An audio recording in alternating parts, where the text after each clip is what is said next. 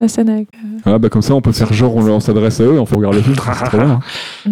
ouais, Vous êtes beaux les gars, vous êtes beaux et en fait on regarde Aragorn. Ah, Ah. c'est mollet là. je préfère regarder le film, je t'avoue.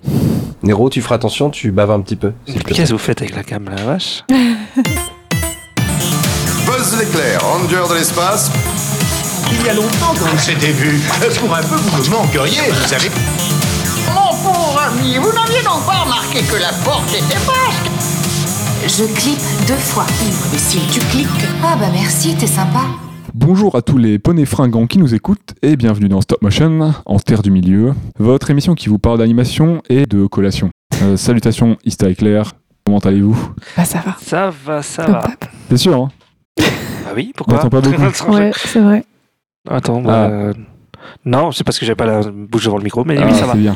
Bon bah Voilà. Ista ça va bien. Aujourd'hui, deuxième thème de quand la musique est bonne. Donc Jean-Jacques est toujours dans la place. Toujours, mais évidemment. Voilà. On se retrouve donc pour parler du Seigneur des Anneaux, curieux mélange entre Beowulf, la Bible et une soirée roleplay sous acide. Aujourd'hui, on a un petit invité avec nous, on accueille Cyril. Cyril, comment vas-tu? Bonjour, ça va très bien, merci. Merci de m'inviter, c'est sympa. Est-ce que euh, je crois que tu apprécies un petit peu l'univers, la, l'univers, ouais, la, la- la fatigue se fait ressentir des derniers jours. Euh, l'univers euh, dont on va parler aujourd'hui, je crois, je crois que tu es, plutôt féru du Seigneur des Anneaux. Oui, complètement, et absolument pas objectif, hein, du coup. on précise tout de suite. Voilà, c'est pas trop ce qu'on demande hein, ici, l'objectivité, de toute façon, c'est un peu surfait, hein, comme on dit. T'es d'accord? Ouais. Tu vas Oui, c'est Hein, sûrement. si tu le dis. Donc aujourd'hui, on parle du Seigneur des Anneaux, donc Lord of the Rings en VO. C'est de la fantasy aventure. C'est sorti en 78 aux USA et 80 en France. C'est réalisé par Ralph Bakshi et c'est produit par notamment Fantasy Film, Bakshi Production et un troisième gars dont on citera plus tard parce que j'ai oublié son nom. Il n'est pas du tout écrit sur les notes.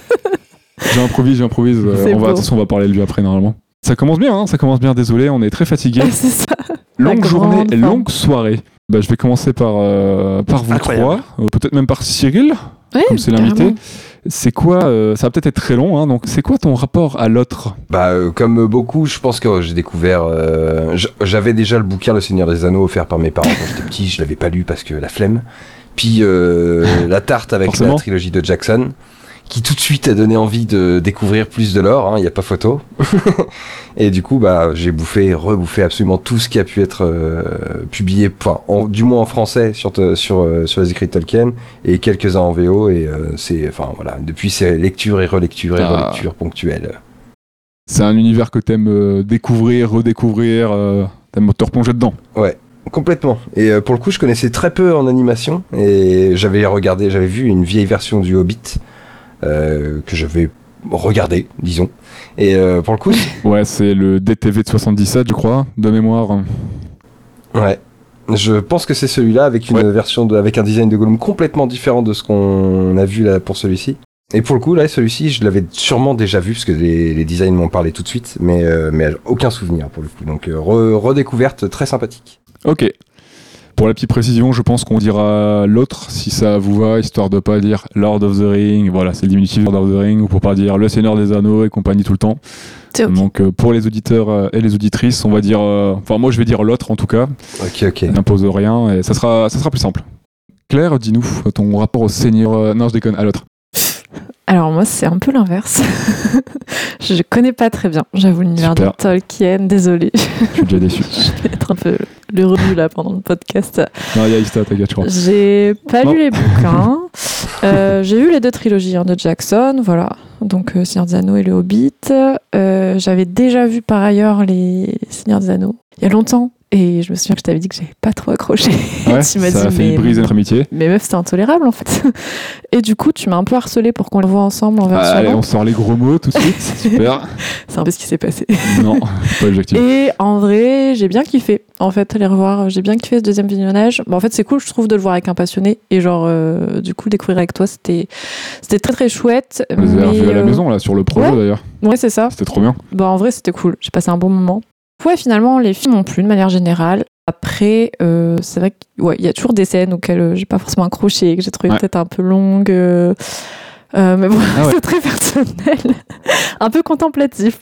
je sais pas, genre c'est c'est vraiment mon ressenti personnel. Désolée, je, je vais me faire lapider en place publique, être mais Ça va être super. mais euh, je ne peux que reconnaître par contre ouais, l'ampleur et la, complexité de la création de cet univers et j'imagine qu'adapter qu'adapter ce- cette œuvre en film, enfin ça doit être euh, tellement complexe Ouais, et, le hein. film est très beau. Les films sont très très beaux. Euh, même, euh, enfin je sais pas, ils sont sortis il y a, un petit moment et ils sont toujours. euh, Entre 2001 et 2004, ouais, ils sont sont sortis les toujours films magnifiques à de la trilogie de le Jackson. Ouais. Ouais, une vingtaine d'années déjà. Ouais, putain. Ouais. On entame la... on, a- on, a- on est en plein Déjà. dedans, ouais. Ouais, ouais, ouais, non, par contre, au niveau euh, visuel, ouais, c'est incroyable. C'est Après, c'est plus perso, quoi. Donc, comme j'ai pas une attache particulière, disons, à l'univers, donc peut-être euh, il y a des choses qui me parlent moins. C'est peut-être, je sais pas, certaines scènes que je trouvais peut-être un peu longues. Ok. Je sais pas, je me souviens de scène entre Aragorn et hum, sa meuf, là. Ah, euh, Eowyn. Très long, Euh. Arwen, Arwen, pardon. avec de la musique et tout. Arwen. je me disais, ah, c'est, long. Super. C'est un film qui est ultra romantique et, et la meuf là tout de suite. euh, euh, Non, mais C'est non, beau. mais je reconnais. Voilà, mais ça s'arrête un peu là. En gros, ma connaissance de l'univers de Tolkien. Donc, pour Ok. le coup, euh, découverte totale de- pour pour le film de Bakshi que je ne connaissais pas du tout. On va un peu développer ça après, mais euh, je vais laisser la parole à Ista du coup. Ista, je t'en prie, euh, dis-nous euh, ton un petit peu ton rapport à l'autre. À l'autre. Oui, Euh, ton rapport à l'autre, exactement. C'est un peu pas. Enfin, enfin, moi, la trilogie de base, euh, je l'ai pas Mhm. vue au ciné et tout. Je l'ai vue en DVD. En fait, je suis passé complètement à côté quand c'est sorti, sur le coup. J'ai vu ça un peu plus tard. J'ai pas. Enfin. J'ai trouvé ça cool, mais j'ai pas été un fan de ouf. Super. Par contre, J'ai déjà mal au quand crâne. le Hobbit est sorti, Le par contre, le Hobbit- par je vais me faire tuer, mais le, mais le Hobbit, mais le Hobbit, j'ai kiffé. Sur le coup, le Hobbit, moi, j'ai kiffé. Alors, je crois qu'Ista, il passe dans un tunnel, je vais devoir couper. Ah là, aimé. j'ai kiffé ça. Fort heureusement, je n'ai pas de cheveux, autrement, je pense que je me le lâcherais. Le premier- Tu disais quoi Le Hobbit, c'est ça? Tu parlais de ça, Ista En vrai, j'ai bien aimé. Oui. Ben moi, le- la deuxième trilogie de Jackson, moi, Ouais. j'avais plutôt le 1 et le 2, moi j'avais bien aimé. Après, j'ai pas aimé le 3, mais euh, Ouais. Je me rappelle que le 1, euh, c'était passé super vite pour moi. J'étais, enfin, je me suis dit c'était un film de ouf et tout. À la fin, j'étais super content. Donc voilà. Ça fait du bien de revenir en terre du milieu. C'est toujours agréable. Ouais, peut-être pour ça aussi. Il bien se faire fister en terre du Ça, milieu. Et euh, voilà. Sinon, ouais, j'ai pas, j'ai pas vu beaucoup les films. Je les ai vus Ah. qu'une fois. Genre Retour du Roi, j'ai, vu qu'une fois. Désolé. Sur le- Revisio- revisionnage imposé, revisionnage imposé. Du coup. Bah, je viens chez toi le week-end prochain, Ista, euh, pour un poster TT. Hein. Ouais, peut-être pourquoi pas, ouais. Et euh, non, mais après le, le Bakshi, je l'ai, je l'ai jamais vu. Je l'avais jamais vu euh, sur le coup. Hein. Ni, ni les autres adaptations animées, j'avais jamais vu. Bah, moi, je dirais qu'une chose, hein, c'est une masterclass. Alors, question suivante. Oh, l'escroc. Mais bien vu, mais c'est résumé. Moi, bah, pour la faire très très vite, euh, j'ai découvert les livres. euh, bah, du coup, vite fait, euh, vite fait au collège, en fait. Je l'ai emprunté, je crois, par hasard. J'ai vu un visuel cool. je commençais un petit peu à être, attiré par ce- ces univers de, de, fantasy. J'ai pas accroché. J'ai lu la première partie, j'ai pas accroché, je l'ai pas terminé. Juste après, en fait, j'ai un pote qui était mordu du Seigneur Anneaux qui m'a, qui m'a un peu mis dedans. C'était en pleine sortie entre le 1 et le 2, je crois. Euh, du coup, bah, j'ai été happé par le 1. Donc, je les ai... il y a aucun des trois que j'ai vu au fait au ciné. J'ai pas vraiment eu l'occasion de les voir. Je les ai poncés en, je les ai poncés en DVD. Euh, j'ai juste adoré. Voilà, j'ai fait les figurines de Wargame et compagnie. J'ai, peint des figurines Seigneur des Anneaux. Ouais, voilà, j'ai vraiment surkiffé ces films. Euh, c'est ce qui m'a vraiment mis pied à l'étrier d'ailleurs à la, la fantasy. Et euh, je les ai vus plein de fois. Euh, bon, je pense que le premier, ça fait partie. Il doit être dans, dans mes films préférés. C'est vraiment un film que je considère comme euh, quasiment parfait. Quoi. Je le trouve excellent de bout en bout. Il a une bonne maîtrise. Avec une, voilà, ça introduit très bien l'univers, les personnages. Enfin, voilà. J'adore ce film. Et c'est une des BO, je pense, euh, que j'écoute euh, le plus en termes de. Voilà, en termes de, en termes de BO de film, globalement, c'est partie de mes ambiances favorites, même sans penser forcément au Seigneur des Anneaux. Euh, c'est juste une BO que j'aime bien écouter tout court. Et euh, c'est quelque chose qui, avec lequel j'ai bien grandi dans, dans, mon, adolescence et au collège, tout ça. C'est resté. C'est vraiment des films que j'apprécie revoir, une trilogie que j'aime beaucoup. C'est surtout le 1 que je revois en général, même si les deux autres, je les, apprécie euh, énormément. Mais j'ai beaucoup d'attache pour la communauté de l'anneau et c'est toujours un plaisir de me replonger dedans. Et j'ai aussi lu du coup les, j'ai aussi lu la trilogie, j'ai le Silmarillion, tout ça, tout ça qu'il faut que je lise, mais euh, j'ai aussi adoré lire les livres et euh, c'était une très bonne découverte et j'ai eu aussi un peu la chance de d'en partie les lire quand j'étais en Angleterre il y a quelques années. Et euh, j'étais dans le train, je regardais la, la campagne verte d'Angleterre parce que j'allais j'allais en plein milieu d'Angleterre, du côté de Sheffield, tout ça. Et j'avais la petite musique très basse dans mes oreilles. J'étais en train de lire des descriptifs euh, et compagnie, euh, des, des passages du Seigneur des Anneaux, et je lève la tête et je vois que bah voilà, j'étais en Angleterre, ça correspondait parfaitement à ce que j'avais sous les yeux, et c'était c'était un plaisir, quoi. Ça fait partie des petites choses de la vie très simples et qui sont très cool, quoi. Tu l'as lu en anglais, du coup? C'est ce que j'ai te demandé. J'ai commencé à lire certaines parties en anglais, mais euh, globalement, je l'ai lu en français, mais euh, Ok. il y a des parties que j'ai lues en anglais, de, de manière éparse, comme ça. Mais c'est assez difficile à lire en anglais, en vrai. euh. Je Il y a beaucoup de jeux de mots. euh, Oui. Tolkien, c'était un, Oui. un linguiste, donc... euh, C'est un fort écrivain en plus. Donc euh, à ce moment-là, enfin je sais que je sais pas si j'ai le niveau pour le lire en anglais, enfin pour l'apprécier autant que je voudrais en anglais. Donc, euh, mais je pense que maintenant que je connais, enfin maintenant que je connais bien les livres et tout, euh, je pense que je relirai un de ces jours en anglais. Ce sera un plaisir. On a eu envie de parler de ce film parce que donc je connaissais son, existence depuis un moment, notamment je l'ai vu durant mes études il y a quelques années en animation et en 3D. On me l'avait toujours décrit comme une bouse, vraiment une bouse infâme. hein. J'ai toujours eu en temps, enfin C'est dur. voilà, non vraiment, les échos que j'ai toujours eu de ce film, c'est euh, ça vaut aucun intérêt, c'est une merde. Oui, bah d'ailleurs, euh, Benzaï a fait une vidéo dessus en disant vraiment c'est de la merde ou je sais plus quoi. Enfin, c'était un truc comme Ah ça. ouais. Genre, le, le titre de la vidéo, c'était ouais, adaptation nulle, je sais plus quoi. Mais voilà. Euh, ouais, vraiment, c'est toujours les échos que j'ai eu de. En fait, je connais l'existence de ce film depuis très longtemps, bah, depuis mon adolescence, hein, puisque j'étais tombé par hasard sur euh, dessus, mais sans le voir, donc je l'ai vu que quelques années après. Et on m'a toujours dit ce film aucun intérêt, c'est vraiment une bouse infâme, c'est raté, tout ça. Donc, euh, bah moi Ah j'étais curieux. Je l'ai vu il y a une dizaine d'années. euh, j'ai plutôt été surpris parce qu'on m'a toujours dit que ça n'avait aucun intérêt. Et euh, je trouve qu'au contraire, le film, si tu Mhm. t'intéresses un peu à l'animation, il a complètement de l'intérêt. Et si tu t'intéresses un peu au Seigneur des Anneaux, quand t'es surtout fan aussi de ceux de Jackson, il a, il a un intérêt quelconque. Il a un intérêt de complétisme un petit peu quelque part. Puis euh, bah, ça permet de comprendre que en fait, ce film, il a eu beaucoup d'impact et qu'il y a littéralement des scènes euh, reprises par Jackson qui n'existent pas dans les livres Oui. et qui sont reprises par Jackson et mises dans ses films et des scènes que certaines personnes appréciaient beaucoup. Des scènes et phrases qui, c'est vrai, qui, qui se retrouvent dans chaque adaptation. Il y a des scènes et phrases qui, qui loupent pas, hein, elles ressortent tout le temps. Donc euh, je ne sais pas pour vous comment, je sais pas comment vous est-ce que vous avez découvert vous le film? Bah, grâce à vous. Perso, je- comme je disais, je connaissais pas du tout. Euh, même Bakshi, je connaissais Ouais. pas. Donc, euh, nous, on a regardé, euh, Il est assez peu connu hein, par chez nous, Bakchi. on a regardé Tigra, Le feu et la glace. Et, Donc Fire and Ice en anglais, Ouais. sorti en 82. et bah, du coup, euh, je vous ai suivi, quoi, plutôt plus qu'autre chose. Mais euh, non, je suis, je suis d'accord pour le coup qu'il y, a- il y a quand même des trucs intéressants dans le film. Enfin, ce serait dommage de tout jeter en disant c'est une grosse bouse. Ouais, enfin, bah, je trouve ça assez hein. dur, ouais, Ouais. c'est clair. Parce qu'on sent quand même qu'en termes d'animation, il y a des trucs qui ont été testés, quoi. Et surtout, on sent que Bakshi, je pense qu'il est sincèrement fan, quoi, de l'univers, tu vois. Genre, Oui, oui. il- Enfin, je trouve ça se sent, quoi. Il y a une affection particulière euh, pour le sujet qu'il traite et tout. Et rien que pour ça, euh, je pense qu'il y a mis énormément de soi. euh. Enfin, je sais pas, genre, ce- je trouve ça dur. De- Mais Puis on Mais du parle coup, ouais, de la première adaptation du Anneaux. ouais, c'est ça, c'est ce que j'ai lu. Ouais, Et il faut rappeler qu'à l'époque, il y avait très peu de fantasy adaptées.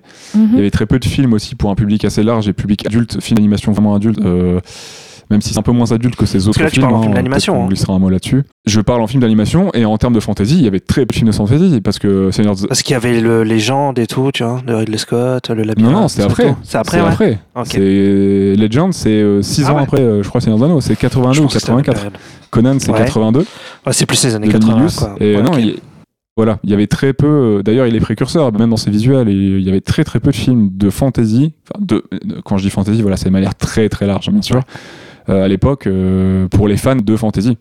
Bah, il y en avait, mais c'est des mythologies, quoi. C'était des, euh, des vieilles Genre des péplums, des trucs comme ça, hein. films, euh, Ouais. Avec de- des vieilles mythologies Ah oui, ça, euh, ouais. grecques, romaines, ce Ouais. genre de choses, euh, pour le, pour le coup. Qui ressemblaient plus à ce qu'on. Mhm. Les Clash of the Titans, euh, Jason et ses Argonautes, ce genre de choses. Mais euh, de mythologie type Final- euh, de, de, bah, de mythologie, il y en avait, mais de fantasy type Seigneur des tout ça, il y en avait très peu. Exactement. Encore moins avec des budgets pareils, encore moins en cinéma euh, et en animation, quoi. Mhm. Mais oui, tu fais Non. bien de rappeler que Jason et les Argonautes c'est et compagnie, euh, oui, c'était euh, c'était très cool. Et c'était principalement ce genre de film qu'il y a au cinéma en termes de- d'aventure et, et de, de fantasy. Et de code d'image, hein, pour le coup, parce que là, c'est vrai qu'au niveau des codes, euh, on, est- on se détache complètement de ce, que, ce qui se faisait à l'époque, là, pour le coup. Complètement, ouais. Vous, euh, bah, comment est-ce que vous avez découvert le film? Vous vous souvenez un petit peu? Enfin, toi, c'était assez récent, tu le connaissais pas, je crois? Bah, il y avait une vidéo, comme je t'ai dit, de Benzaï qui était sortie il y a 3-4 ans. Tu l'avais découvert comme ça? et, euh, Je crois que je connaissais déjà l'existence du truc, mais en fait, j'avais jamais vu, quoi. Sur le coup, euh, je crois que je connais juste l'existence du- de l'adaptation, mais pas plus. Via YouTube, euh, via l'algorithme YouTube, sûrement. et, euh, et toi, Cyril, tu te souviens comment tu l'avais vu à l'époque ou pas? Bah, je pense que c'est un peu, je pense que ça va être un peu comme Ista, ça va être via un algorithme YouTube, euh, une époque où je fouinais, euh, enfin YouTube ou autre plateforme possiblement. hein. Mais du coup, ça devait être euh, via ce genre de truc. euh, J'avais vu cette imagerie, et euh, du coup, ça m'a piqué, ça a piqué ma curiosité. J'avais jamais vu en entier, Mhm. pour le coup, parce que j'avais vu quelques morceaux, euh, du coup, sûrement via ces plateformes-là. Et euh, là, c'était vraiment la découverte complète, parce que faut quand même se le farcir. Hein, deux Euh, ouais, je suis d'accord. C'est. Je me souvenais pas non plus qu'il faisait plus C'est de quand deux même heures. coton. J'étais surpris. euh. Dans mon souvenir, il faisait 1h38 Donc, en euh, cassé. Et quand je suis qu'en fait, il faisait 2 heures, j'ai pas vérifié le temps avant parce que j'étais persuadé. euh, 2h15. Hein. Après, pour euh, adapter du Tolkien, c'est sûr que de toute façon, faut du temps. euh, il- même s'il va, euh, il, il chapitre différemment de tout ce qu'on aurait pu voir, euh, ce qui fait sûrement qu'on a cette, euh, cette, euh, ce temps un peu, un peu, compliqué. un peu ouais. compliqué. Un peu bizarre. C'est ça. Mais sinon, non, de toute façon, il faut, il faut prendre le temps hein, malgré tout. Il y a- Et puis là, pour le coup, même si, euh, enfin, on y reviendra après sur en détail, mais il y a plein de choses qui sont étalées. Ouais, la gestion du, du timing est un peu particulière. particulier. Ouais, je suis d'accord. Mais du coup, là, mon premier visionnage, c'était là pour le, pour le podcast. En, en entier, c'était pour le podcast. Puis j'ai dû me le mater en trois fois parce que je l'ai commencé deux fois, puis il était déjà trop tard. Du coup, je me suis dit, bon, tant pis, Ah, tant pis, allez, je me le reprends demain, et puis je me suis maté, du coup, en une fois. Mais c'est vrai que le. Se le faire en une fois, en une Je traite, peux compliqué. Hein Enfin, c'est compliqué. Oui, C'est- c'est- c'est Je- compliqué. Je confirme. bon, je suis pas le seul à avoir subi. Tu n'es point le seul, je te rassure. Du coup, voilà comment j'ai découvert. Alors, pour le petit synopsis, euh, pour les gens qui ne se souviendraient pas, que- euh, qui ne seraient pas familiers de Seigneur Anneaux, en Terre du Milieu, Gandalf, un vieil hippie ravagé du ciboulot, force la main de Frodo pour qu'il se débarrasse d'un mystérieux anneau de pureté hérité de son oncle. Cette demande saugrenue l'amènera à monter un coup complètement éclaté afin d'empêcher le mystérieux Dark Lord et ses sbires de mettre la main sur le dit anneau qui, soi-disant, les gouvernera tous. Pas mal. Tu t'es surpassé, J'aime bien. J'aime bien, ouais. Ah, parfait. on va faire un petit, un petit top un de ces jours, on va noter. Ouais, c'est je pense. C'est bien. Alors, comment est-ce qu'on va justifier euh, l'implémentation en chausse-pied de ce film dans la thématique?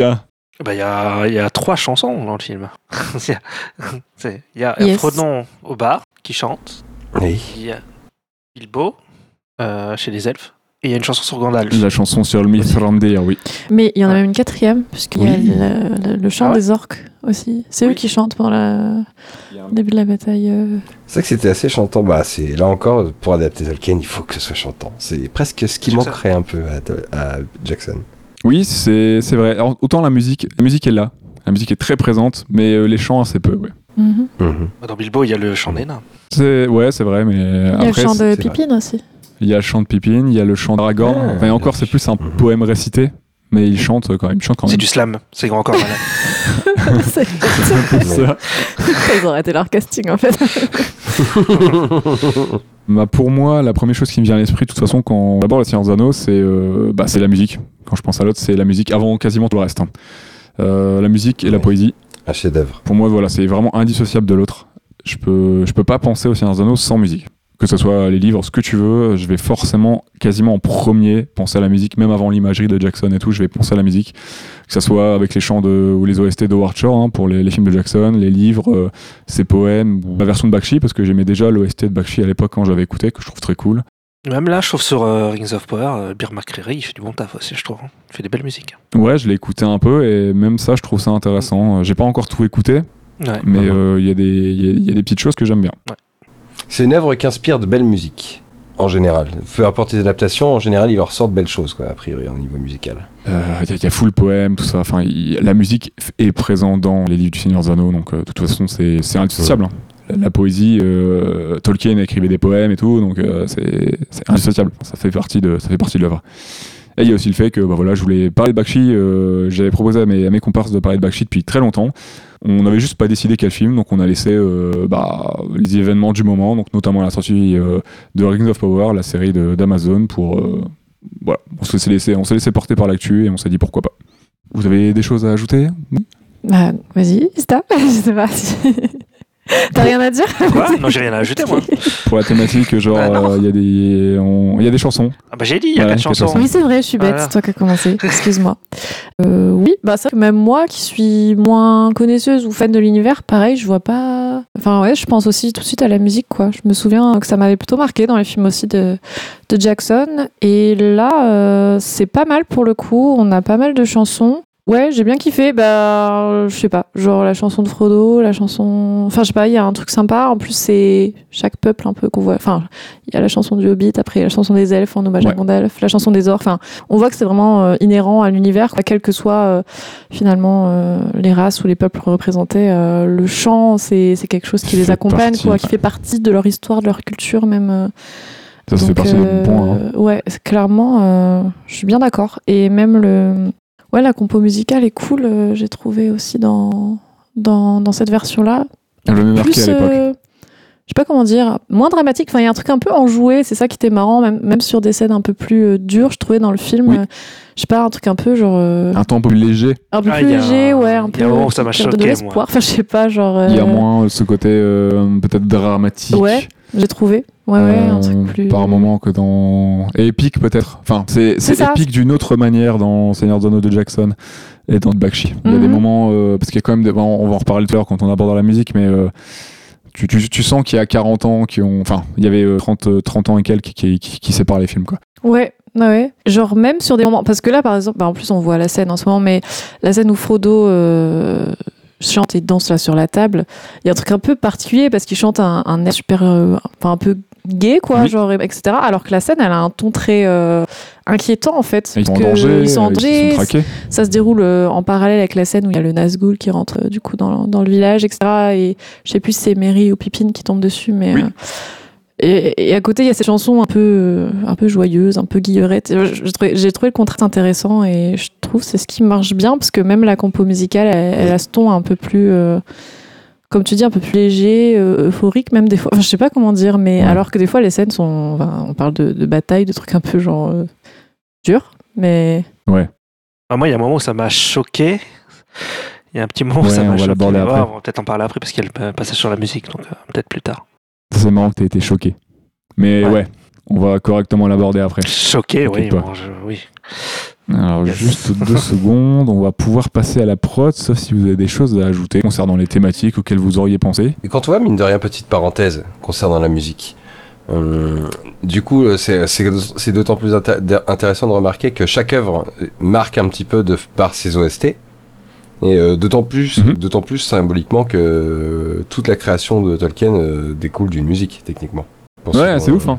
Oui, puisque le Silmarillion commence par ça, par le chant des, des et, enfin, et qui crée le, qui crée la vision du, de la Terre du Milieu, puis l'accomplissement, euh, la création de la Terre du Milieu, etc. Et, et tout ça commence autour d'une musique.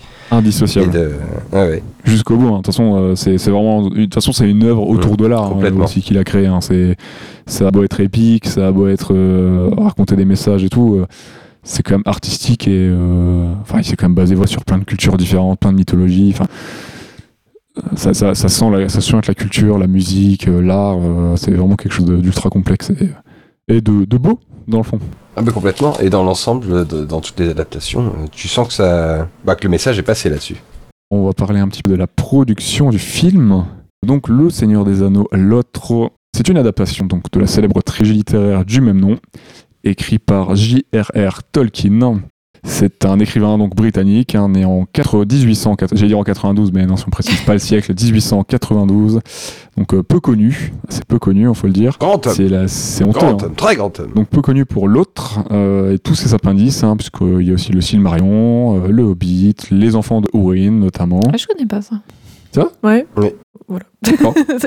Donc, le Silmarillion, l'Hobbit euh, et le- les enfants de ruine, tout ça Le- juste les enfants de Urine, j'avais jamais entendu Silmarillion et Hobbit, oui, mais. C'est en, bah, en fait les enfants de Húrin, c'est un peu comme la chute de Gondoline, c'est deux écrits qui développent des chapitres du Silmarillion D'accord, ok. pour le coup. Le, le monsieur a créé tout un univers assez complexe, hein, inspiré de mythologies diverses et variées, de poésie. euh, c'est- il, a, il a créé quelque chose de très très beau et euh, d'assez bah, voilà, de, de complexe, de très dense, qui est un beau cadeau, mine de rien, à l'art, euh, à la lecture, euh, tout ce qu'il aimait. Puisqu'il était. euh, euh, alors, notez, sortez vos calepins, parce qu'il était traducteur, prof universitaire, notamment à Oxford. ouais. Si je dis pas de bêtises, il a, il a été prof à Oxford. Il était philologue, essayiste et euh, commandeur de l'ordre de l'Empire britannique. Ah, Beau CV. Et euh, Monsieur. c'est vrai que philologue, euh, pour les gens qui ne savent pas, c'est euh, c'est quelqu'un qui étudie les langues. Euh, Tolkien était un féru de langue et il, en- il a commencé à en créer euh, très très très très tôt. Ouais. Je crois qu'il était même pas majeur Oui. euh, ou à peine Oui. majeur quand il a commencé à travailler, euh, pas, pas qu'à étudier les langues, hein, vraiment à en créer, à travailler sur l'élaboration d'une langue. Enfin, ça arrivait très très vite dans, dans, dans sa vie. C'est ouf ça. C'était un mordu de langue. hein. Oui, complètement. Bah, il les a créés très jeunes, hein, c'est ce qu'il a ensuite lancé à. Il a, il a créé ses écrits autour des langues qu'il Ah a, euh, ouais. qu'il a créées. Ok. Parce que de toute façon, bah, je crois de toute façon qu'il disait, euh, il me semble dans une interview, il a dit que la base d'une civilisation, un petit peu d'une mythologie, tout ça, d'une existence, c'est un peu le langage. Et qu'il a voulu. euh, bah, de toute façon, tout le Seigneur des Anneaux, le Hobbit, tout ça, ça découle de la création, je crois, de sa langue, si je me dis, si je me trompe pas, de ses langues, parce qu'il en a fait plusieurs. De ses langues, oui. Et de sa géographie. Et euh, il voulait donner, euh, il voulait donner une existence et une mythologie, je crois, à la base à ces langues, pour, euh, bah, comme n'importe quelle langue qui ont existé, hein, qu'elles soient vivantes ou entre guillemets mortes. Et il voulait donner une existence et une mythologie aux langues qu'il a créées. Et tout ça a donné tout ce qu'on a depuis, depuis plusieurs décennies. Donc le gros projet, parce que c'est quand même un sacré projet, hein, d'adapter l'autre, ça reste aujourd'hui et ça l'était déjà à l'époque. Plusieurs noms étaient attachés au projet donc initialement, avant Bakshi, comme notamment Peter Schaffer, qui est entre autres le scénariste d'Amadeus, John Borman, qui a réalisé Zardoz euh, Oh et le fameux Excalibur, euh, très très très connu. Et il a fait Zardos, ce mec-là, aussi. Ouais, c'est lui qui a fait Zardoz, Ah ouais, ok. avec Sean Sean Connery. Connery en slip, ouais. Exactement. et avec une longue tresse, de la barbe, une moustache. Incroyable. Et on a aussi les Beatles. Excu- Excuse-moi, tu dis? Maintenant, j'ai dit incroyable look, c'est tout. Ah. Mais oui, les Beatles, ils, ont, oui, ils devaient faire le Seigneur des Anneaux, non? Les Beatles ont été attachés au projet, ce qui est drôle d'ailleurs parce que euh, les, euh, les Hobbits dans la version de Bakshi, ils ont quasiment la coupe de cheveux des Beatles. Hein. Ouais, c'est Ouais, pas c'est faux. Peu de choses près. Bah, ils sont très années 70, quoi. Ouais. Oui, oui. Le premier Star Ah bah, Wars, toute façon- c'est pareil, ils ont les mêmes coupes de cheveux. De toute façon, Luke, ça devait être joué par Ringo Starr. à la base. Non. Le film adapte les deux premiers tomes globalement, euh, donc la communauté, la communauté de l'anneau et les deux tours. Bakshi voulait trois films, la prod a dit nope, ah, ça se sent. mec tu n'en feras que deux, et finalement Dans un il film. en fera qu'un seul. Bah non, il en a fait deux dans un film. Il en a fait quasiment un et demi on va dire, mais il voulait vraiment en faire deux. Ouais, c'est Je ça. pense ouais. que ça, ça a joué sur des coupages, hein, on va pas se mentir. Ouais. Mais non, pas, enfin peut-être pas tant que ça. Enfin, le découpage est pensé pour deux films à sa manière, je pense, puisque le film devait s'appeler Partie 1. Ah, ok.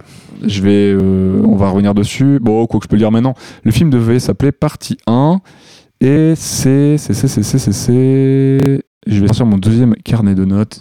Je crois que je l'ai noté dessus. Je crois que c'est la Guild of euh, Cinema of Association, un truc comme ça, qui, a, qui lui a dit euh, Nope, tu veux retirer le- la mention partie 1 de ton film.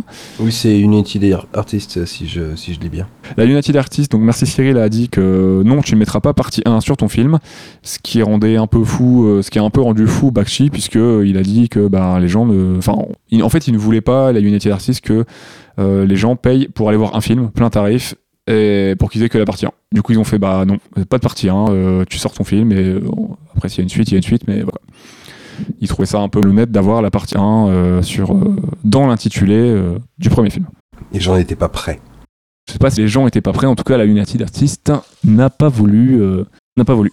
Voilà, le film a eu une prod complètement chaotique. hein. Il y a un making of qui en parle un petit peu sur YouTube. N'hésitez pas à aller le voir, c'est plutôt sympa. Ça travaillait à peu près 7 jours sur 7, ouais, 7 jours sur 7 et 12 heures par jour d'après euh, les équipes qui ont témoigné. Ah ouais, Donc il y avait du boulot. il fait du crunch. Ouais, ça a crunché, ouais, plutôt. On a un budget estimé entre 4 et 8 millions, ce qui est plutôt pas mal pour l'époque, avec environ euh, 3, 30 millions 4 de recettes mondiales. Donc euh, bah, le film est rentré en ses frais, ça a été un petit succès à l'époque. Ouais, quand même, il a marché, quoi. C'est bizarre qu'il n'y ait pas de suite, c'est ça a fonctionné. Tout de même, j'aurais pas pensé autant. C'est étonnant, Ouais, je ouais. suis complètement d'accord. Après, les œuvres littéraires étaient encore pas vieilles pour le coup, donc euh, ça peut, ça a pu jouer à l'en- à à l'engouement qu'il y a eu autour de ça. Que c'est quelle année, euh, Seigneur des Anneaux, le bouquin? Euh, alors là, pour le coup, je suis un, je suis honteux de devoir regarder. Il me semble, oui. Bah, c'est euh, après-guerre, mais c'est euh, sorti dans les années 50, les trois livres. Entre 50 et 56, je crois? Les années exactes, je saurais pas dire. Je crois que c'est 54 ou un truc comme ça dessous. C'est genre 20 ans après, quoi. Ouais, un petit 20 près. T'as comparé à maintenant, c'était oui, c'était pas très. C'était ouais, c'était pas très, très loin. Oui, si ça c'est 54, 55, excusez-moi. Ok. Il y a aucun problème. Merci Cyril. Et 37 pour Bilbo. C'est livre. 1937 pour Bilbo. Ah ouais, il y a un sacré Eh effort ouais. entre les deux. Ouais, c'était pour les, bah, c'était pour ses gamins, euh, Bilbo. Ouais. C'est pour ses enfants qu'il l'a fait.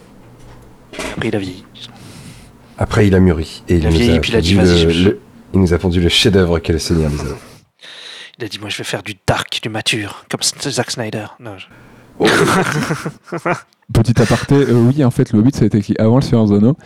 Il a fait une première version, sortie, puis après, il a sorti le Seigneur des Anneaux, et puis après, il a fait une nouvelle version du Hobbit, sur lequel il a corrigé des choses pour que ça colle un peu plus au Seigneur des Anneaux. C'est pour ça aussi que les tons sont complètement différents, parce que le Hobbit, c'est vraiment un livre pour euh, jeunesse, ce qui est très cool, c'est vraiment Ouais. un livre d'aventure, Ok. notamment écrit pour ses enfants. Oui. Il leur racontait le soir au fur et à mesure qu'il avançait dans l'histoire, je crois, si je ne dis pas de bêtises. Ah, pour, ça, pour des jeunes enfants, c'est génial pour, à, faire lire, à faire lire le Hobbit. Hein, c'est... Super Ils, se, ils- ils- ils se prennent dedans complètement. hein. Et après, voilà, il a, en fait, il a continué de, il a travaillé son lore et tout, il a fait le Seigneur d'Anneau et tout, et puis il a commencé à recoller. euh, C'est pour ça qu'aussi le lore, des fois, c'est pas qu'il se contredit, mais euh, il y a des zones un peu floues, il y a des choses incertaines, euh, parce que ben, il était seul à travailler sur tout ça, qu'il a fait ça sur, euh, il a travaillé dessus 40 ans, sur Seigneur d'Anneau, 50 ans, je sais plus au total sur, sur, Ah, sur le tout, bah, tout- sur l'univers de la Terre du Milieu, quasiment toute sa vie. Parce qu'il y a des choses, il y a des, il remettait des choses en place, des choses en place qu'il voulait publier, puis qui ensuite ne voulait plus publier parce qu'il retravaillait sur autre chose, etc. Ouais. Donc c'est, il se, et du coup c'est le fils qui a, qui a fait un peu le ménage pour, euh, pour nous republier le Silmarion, etc.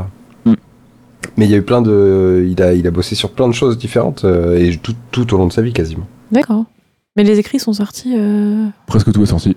Il y en a qui sont sortis. Il était déjà le, décédé. euh, bah, le Silmarion, si je ne m'abuse, il est sorti à titre posthume. Il me semble que c'est le fils Tolkien qui. Ok, ok. qui nous l'avait mis, euh, qui avait, en fait, si tu veux, tout était écrit par Tolkien, Mhm. et euh, le fils a remis en ordre. Non, ça doit être dans les contes et légendes inachevés. Oh, je m'y paume. Ah, il y en a, bien il y en a compliqué. tellement. Il y en a Ouais, trop. il y en a, mais il y en a Tellement tellement. de choses. Euh, mais en gros, c'est le fils qui a remis, euh, qui a récupéré ensuite les écrits du père et qui a remis en ordre en fonction de ses, de ce qu'il pensait être euh, la chronologie euh, que son père voulait. Et il a remasterisé ça euh, dernièrement. Il y a eu une reparition de certains écrits comme le Silmarillion, comme le Seigneur des Anneaux et le Hobbit. Euh, il y a sous la- les cinq dernières années, il y a eu quelques retra- re- retraductions D'accord. et euh, réécrit et du coup il y a eu quelques petites euh, mais en gros le le principal des hum, comment dire c'est beaucoup les noms qui posaient problème euh, ou qui ont été réadaptés par rapport Mm. au troisième âge etc des noms Oui. qui, a- qui apparaissaient euh, au premier âge non en fait euh, il l'a il l'a réadapté puis non c'était il a établi que non c'était un personnage du troisième âge Genre maintenant, Comme Aragorn, par exemple. Ouais, et genre Frodo, parce que euh, dans les films c'était Frodon, ils disaient. Non, non, mais dans la VF tout court. Euh, hein. alors Ça, bah, c'est Frodo. Ça ça, ça, c'est typiquement le côté euh, traduction oui parce que Ouais. en effet Frodo Bilbo c'est Bilbon et Frodon en, en VF mais ça pour le coup dans les Ouais. dernières traductions ils ont laissé Mm. Frodo et Bilbo Cool. Ouais, c'est ça, ouais. et c'est plus Saké c'est euh, Bessac Ah, ok. Ah oui. Mais vraiment, c'est Baggins. Et oui, qui ressemble plus à une bonne traduction de. Baggins, Ouais. techniquement. Parce que saké, bon, Ouais. rien à voir avec un sac. hein. Bah, si, Du coup, voilà. Saké. Ouais, Bon. Du coup, ils avaient traduit en. bi- Ah oui, Frodo, Oui, ça. Et personne s'est ému hein, de ça, alors que, bon, aujourd'hui, hein, le moindre truc euh, émeut tout, euh, tout Twitter. Pour revenir au film, le réalisateur, donc Monsieur Ralph Bakshi, donc, donc, euh, toi tu le connaissais pas Claire? Non, non, non. Je sais pas si vous le connaissiez vous? Pas Non. du tout. Alors, euh, pas du tout. hein. Enfin, si, de nom, mais. puis, Ouais, euh, ouais. J'avais vu des Déjà évoqué de nom, mais pour le coup. euh, enfin, ouais. On avait fait un peu des recherches pour dire, comme tu disais au début, quoi. On va peut-être parler d'un de ses films et tout, donc j'avais regardé un peu des trailers de ses films et tout, mais euh, sinon pas plus que ça. Eh ben, Monsieur Bakshi est euh, producteur, réalisateur, animateur, scénariste, cartooniste et peintre. Il est américain, il est né en 38, il n'est pas né aux États-Unis, il est né euh, dans une des anciennes versions de la Palestine. euh, il, est, il est israélien d'origine, et, euh, mais il a vécu au bout, un an après, un an après, il a déménagé aux États-Unis. Il a vécu toute son enfance à Brooklyn. C'est les raisons pour lesquelles dans ses films, si un jour vous les découvrez un jour, il y a dans sa première, euh, sa première série de films, Fritz the Cat notamment, il y a beaucoup le, côté urbain et euh, un peu multiculturel et, euh, et un peu plus redesign tout ça, mais le côté très urbain, très street est très présent et c'est notamment apparemment du fait qu'il est euh, euh, que Brooklyn ait eu un très très gros impact euh, dans sa vie. Il a travaillé sur Fritz the Cat, euh, Fire and Ice et Cool World.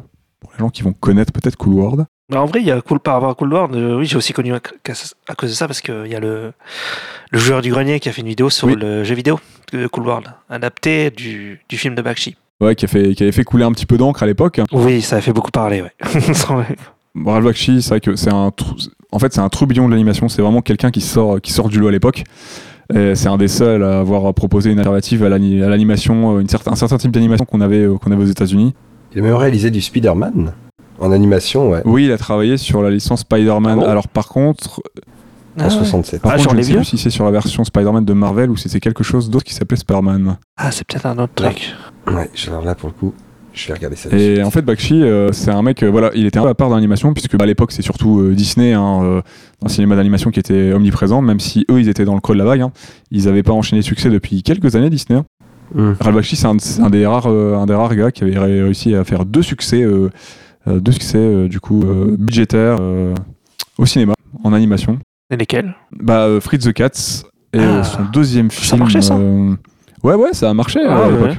Putain, d'accord. Flipper City. Notamment parce qu'il. Fritz the Cats d'ailleurs qui est sorti euh, classé X. Ouais, c'est un truc porno, c'est un dessin animé porno un peu, non? Alors, il est classé comme dessin animé porno, mais je crois que ce n'est pas un dessin animé porno. Il y a, il y a de la fesse dedans, ce genre de choses, mais euh, ce n'est pas. Je crois que c'est pas pornographique. Ok, À l'époque, je pense que ça a été jugé pornographique, mais euh, c'est pas, c'est pas à ce point-là, je crois. ok. C'est juste qu'on est sur de l'animation pour adultes. Donc lui, c'est déjà une des rares personnes qui proposait ça au cinéma. Et contrairement à de gros autres studios, notamment par exemple Disney, les animatrices, euh, animateurs, animatrices étaient bien traités. Euh, Il y avait des minorités présentes, euh, présentes dans Ah studios et euh, il avait notamment, euh, c'est un des seuls studios, enfin un des studios de l'époque euh, qui payait le mieux ses salariés animateurs. Il était déjà woke avant que, avant que ce soit hype. Bah, ouais, ouais, il, était plutôt, il est plutôt juste. Et euh, c'est Bakshi dans ses studios. Il a. C'est une petite anecdote hein, pour rebondir dessus, mais il a, orga- il a euh, engagé Brenda Branks à l'époque, qui est la première animatrice noire des USA. Stylé. Disney, ça a pris un peu plus d'années et euh, c'était un homme. Dans les films qui avaient euh, marché à l'époque, il y avait euh, Heavy Traffic, qui est un des trois films qui, qui se passe dans le monde urbain Ah. euh, qu'il a réalisé. Et ça avait Oui. été. euh, Genre. ça avait ca- été qualifié du Hollywood Reporter. euh, euh, donc Bakshi disait de lui que c'était un animateur plus un créatif, euh, un des meilleurs animateurs et un des mecs les plus créatifs depuis Disney. euh. Rien que ça. Il avait une bonne répute en vrai. Ils n'étaient pas nombreux et euh, bah, en fait, hormis Disney dans le cinéma d'animation à l'époque, il n'y avait Oui, pas grand chose. vrai. Il y avait. Il y avait pas euh, bah, le petit dinosaure, tout ça là, comment il s'appelle? Bah, Don Bluth, c'est après. C'est après? Ok. En fait, qui avait un style aussi défini parce que Don Bluth, ses premiers films, ça ressemble à Disney. Euh, Ouais, ça ressemble à Disney, ouais. Sans, c'est- c'est- voilà, c'est pas péjoratif, mais Ralph Bakshi, son style Mm. est complètement identifiable visuellement. Pour le coup, ouais. Ouais. Bakshi, en fait, il a pas la touche Disney. Là où Bloss, il a bossé chez Disney et il a une patte un peu Disney. Mm. Euh, Bakshi, non, lui, il sort du haut. C'est un mec un peu underground. Il vient du cartoon. Il veut faire des trucs. euh, il voulait chambouler la fourmilière dès le début. euh, ça lui plaisait pas, il se barrait, il montait ses trucs. euh, voilà, c'est. euh, Comme tu disais, c'est un peu un punk quoi. Ouais, il était un peu. Je pense qu'il était un peu complètement punk dans, dans son approche en fait, de, de l'animation, etc. Quoi. Et d'ailleurs, si vous, si vous avez l'occasion de regarder des interviews de lui, euh, c'est plutôt drôle quand il Mm. aborde certains trucs, notamment quand il parle des suites, des nombreuses suites qu'on a de certains films d'animation. Et euh, il balance des petits fions et Ah. il a son avis, euh, il a son avis de papier non, et c'est plutôt, c'est plutôt marrant. J'imagine. Ouais, c'est plutôt, c'est plutôt intéressant d'avoir un avis un peu euh, là-dessus. Enfin, de personnes concernées de l'époque, parce que c'est quelqu'un qui a commencé l'animation dans les années 60-70 jusqu'à euh, les années 90, quoi. Et euh, Ouais. Puis que tu dois être resté bloqué un peu dans ces années-là, en plus. peut-être euh, un peu aussi, ouais. Quelque part, ouais. Ou pas. hein. Ouais, peut-être aussi un peu, mais peut-être pas sûr. Mais en tout cas, il a un point de vue, euh, ça, ça, ça mérite au moins de, de- de regarder, c'est plutôt intéressant. Ça m'intrigue, tu m'as vendu le truc. Donc au scénario, je disais, on a Chris Clonking, qui est producteur scénariste notamment de Paranormal Highway, que je ne connais pas. J'ai pas cru que t'allais du dire. Paranormal Activity. J'ai eu peur. Ouais, pareil.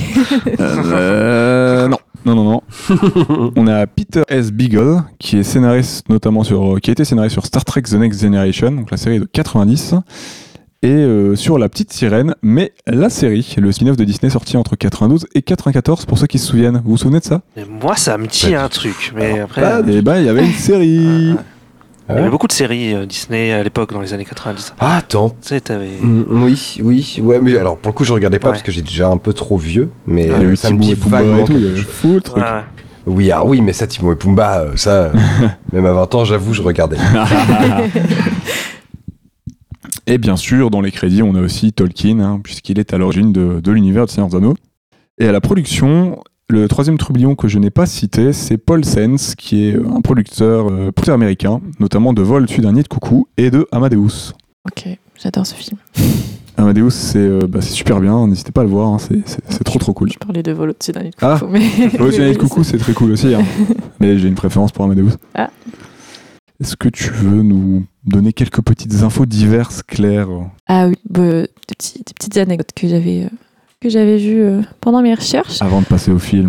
Toujours sur le côté musical, en plus puisque j'avais vu que le film aurait pu comporter la voix de Mick Jagger, ce que je trouve stylé. Ouais. Puisqu'il avait un peu forcé d'ailleurs pour faire le doublage de Frodo apparemment. Euh, et d'ailleurs, il y avait peut-être aussi une. Enfin, il y avait peut-être eu l'opportunité d'une BO signée par Led Zeppelin. Oui, Mais ça ne s'est pas fait non plus. euh, voilà, faute de bon timing et de moyens financiers, finalement, ce sera pas le cas. Mais le projet intéressait du beau monde, en fait, euh, à l'époque. Quoi. Ah, ça avait la cote, hein. ça avait été bah un carton de Seigneur et euh, beaucoup Ouais, de gens voulaient ouais. l'adapter. Mm.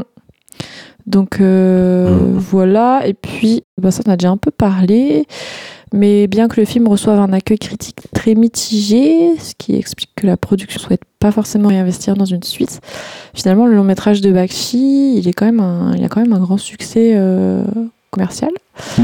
qui permet justement de remettre en lumière l'œuvre de Tolkien et d'attirer l'attention sur celle-ci. Il s'agit, comme tu disais, hein, de la première adaptation cinématographique du livre, et dans un certain sens, bah, du coup, elle a carrément marqué son temps et ouvert la voie, euh, je pense, à d'autres passionnés euh, euh, et curieux afin de redécouvrir l'œuvre ou bah, de proposer leur propre adaptation, quoi. Donc, donc voilà, notamment forcément celle de Jackson qui est méga référencée ouais, dans certaines scènes par rapport à l'œuvre de Bakshi. Oui, parce que d'ailleurs, Jackson, pour la petite anecdote, il a découvert l'univers de l'autre grâce au film de Bakshi. Ah, ça, je savais pas. Euh, C'est sa première rencontre avec l'univers du Seigneur des Anneaux, le Hobbit, tout ça, et euh, bah, ça se sent. en- en- Mhm. Suite à ça, il a découvert les livres, etc. Mais euh, Bakshi, c'est son premier pas en terre du milieu. Donc c'est pour ça que ça l'a autant marqué. Ok. C'est beau. Euh, Est-ce que vous avez d'autres choses à ajouter sur la prod hein, Même s'il y a des petites choses qu'on peut citer un peu plus tard, hein, mais n'hésitez pas si vous voulez ajouter des petits éléments. Hmm, non, non, juste choqué que déjà à l'époque ils avaient le Dolby. Ah, il y a des technos. euh, euh, ouais, ouais. En vrai, il y a- il y, a pas mal de technos qu'on a depuis longtemps, mais qui ont quand même mis un peu de temps pour se démocratiser. Hein. Mais euh, rappelons juste, euh, petit fait euh, important, durée 132 minutes. C'est vrai. 132 minutes, accrochez vos slips, les cocos. Accroche-le. Mais en vrai, pour les complétistes et autres, ça vaut le coup. Parce que c'est quand même... euh, ça, franchement, il y a quand même de très belles choses. Ça tease, ça tease. Passons au film.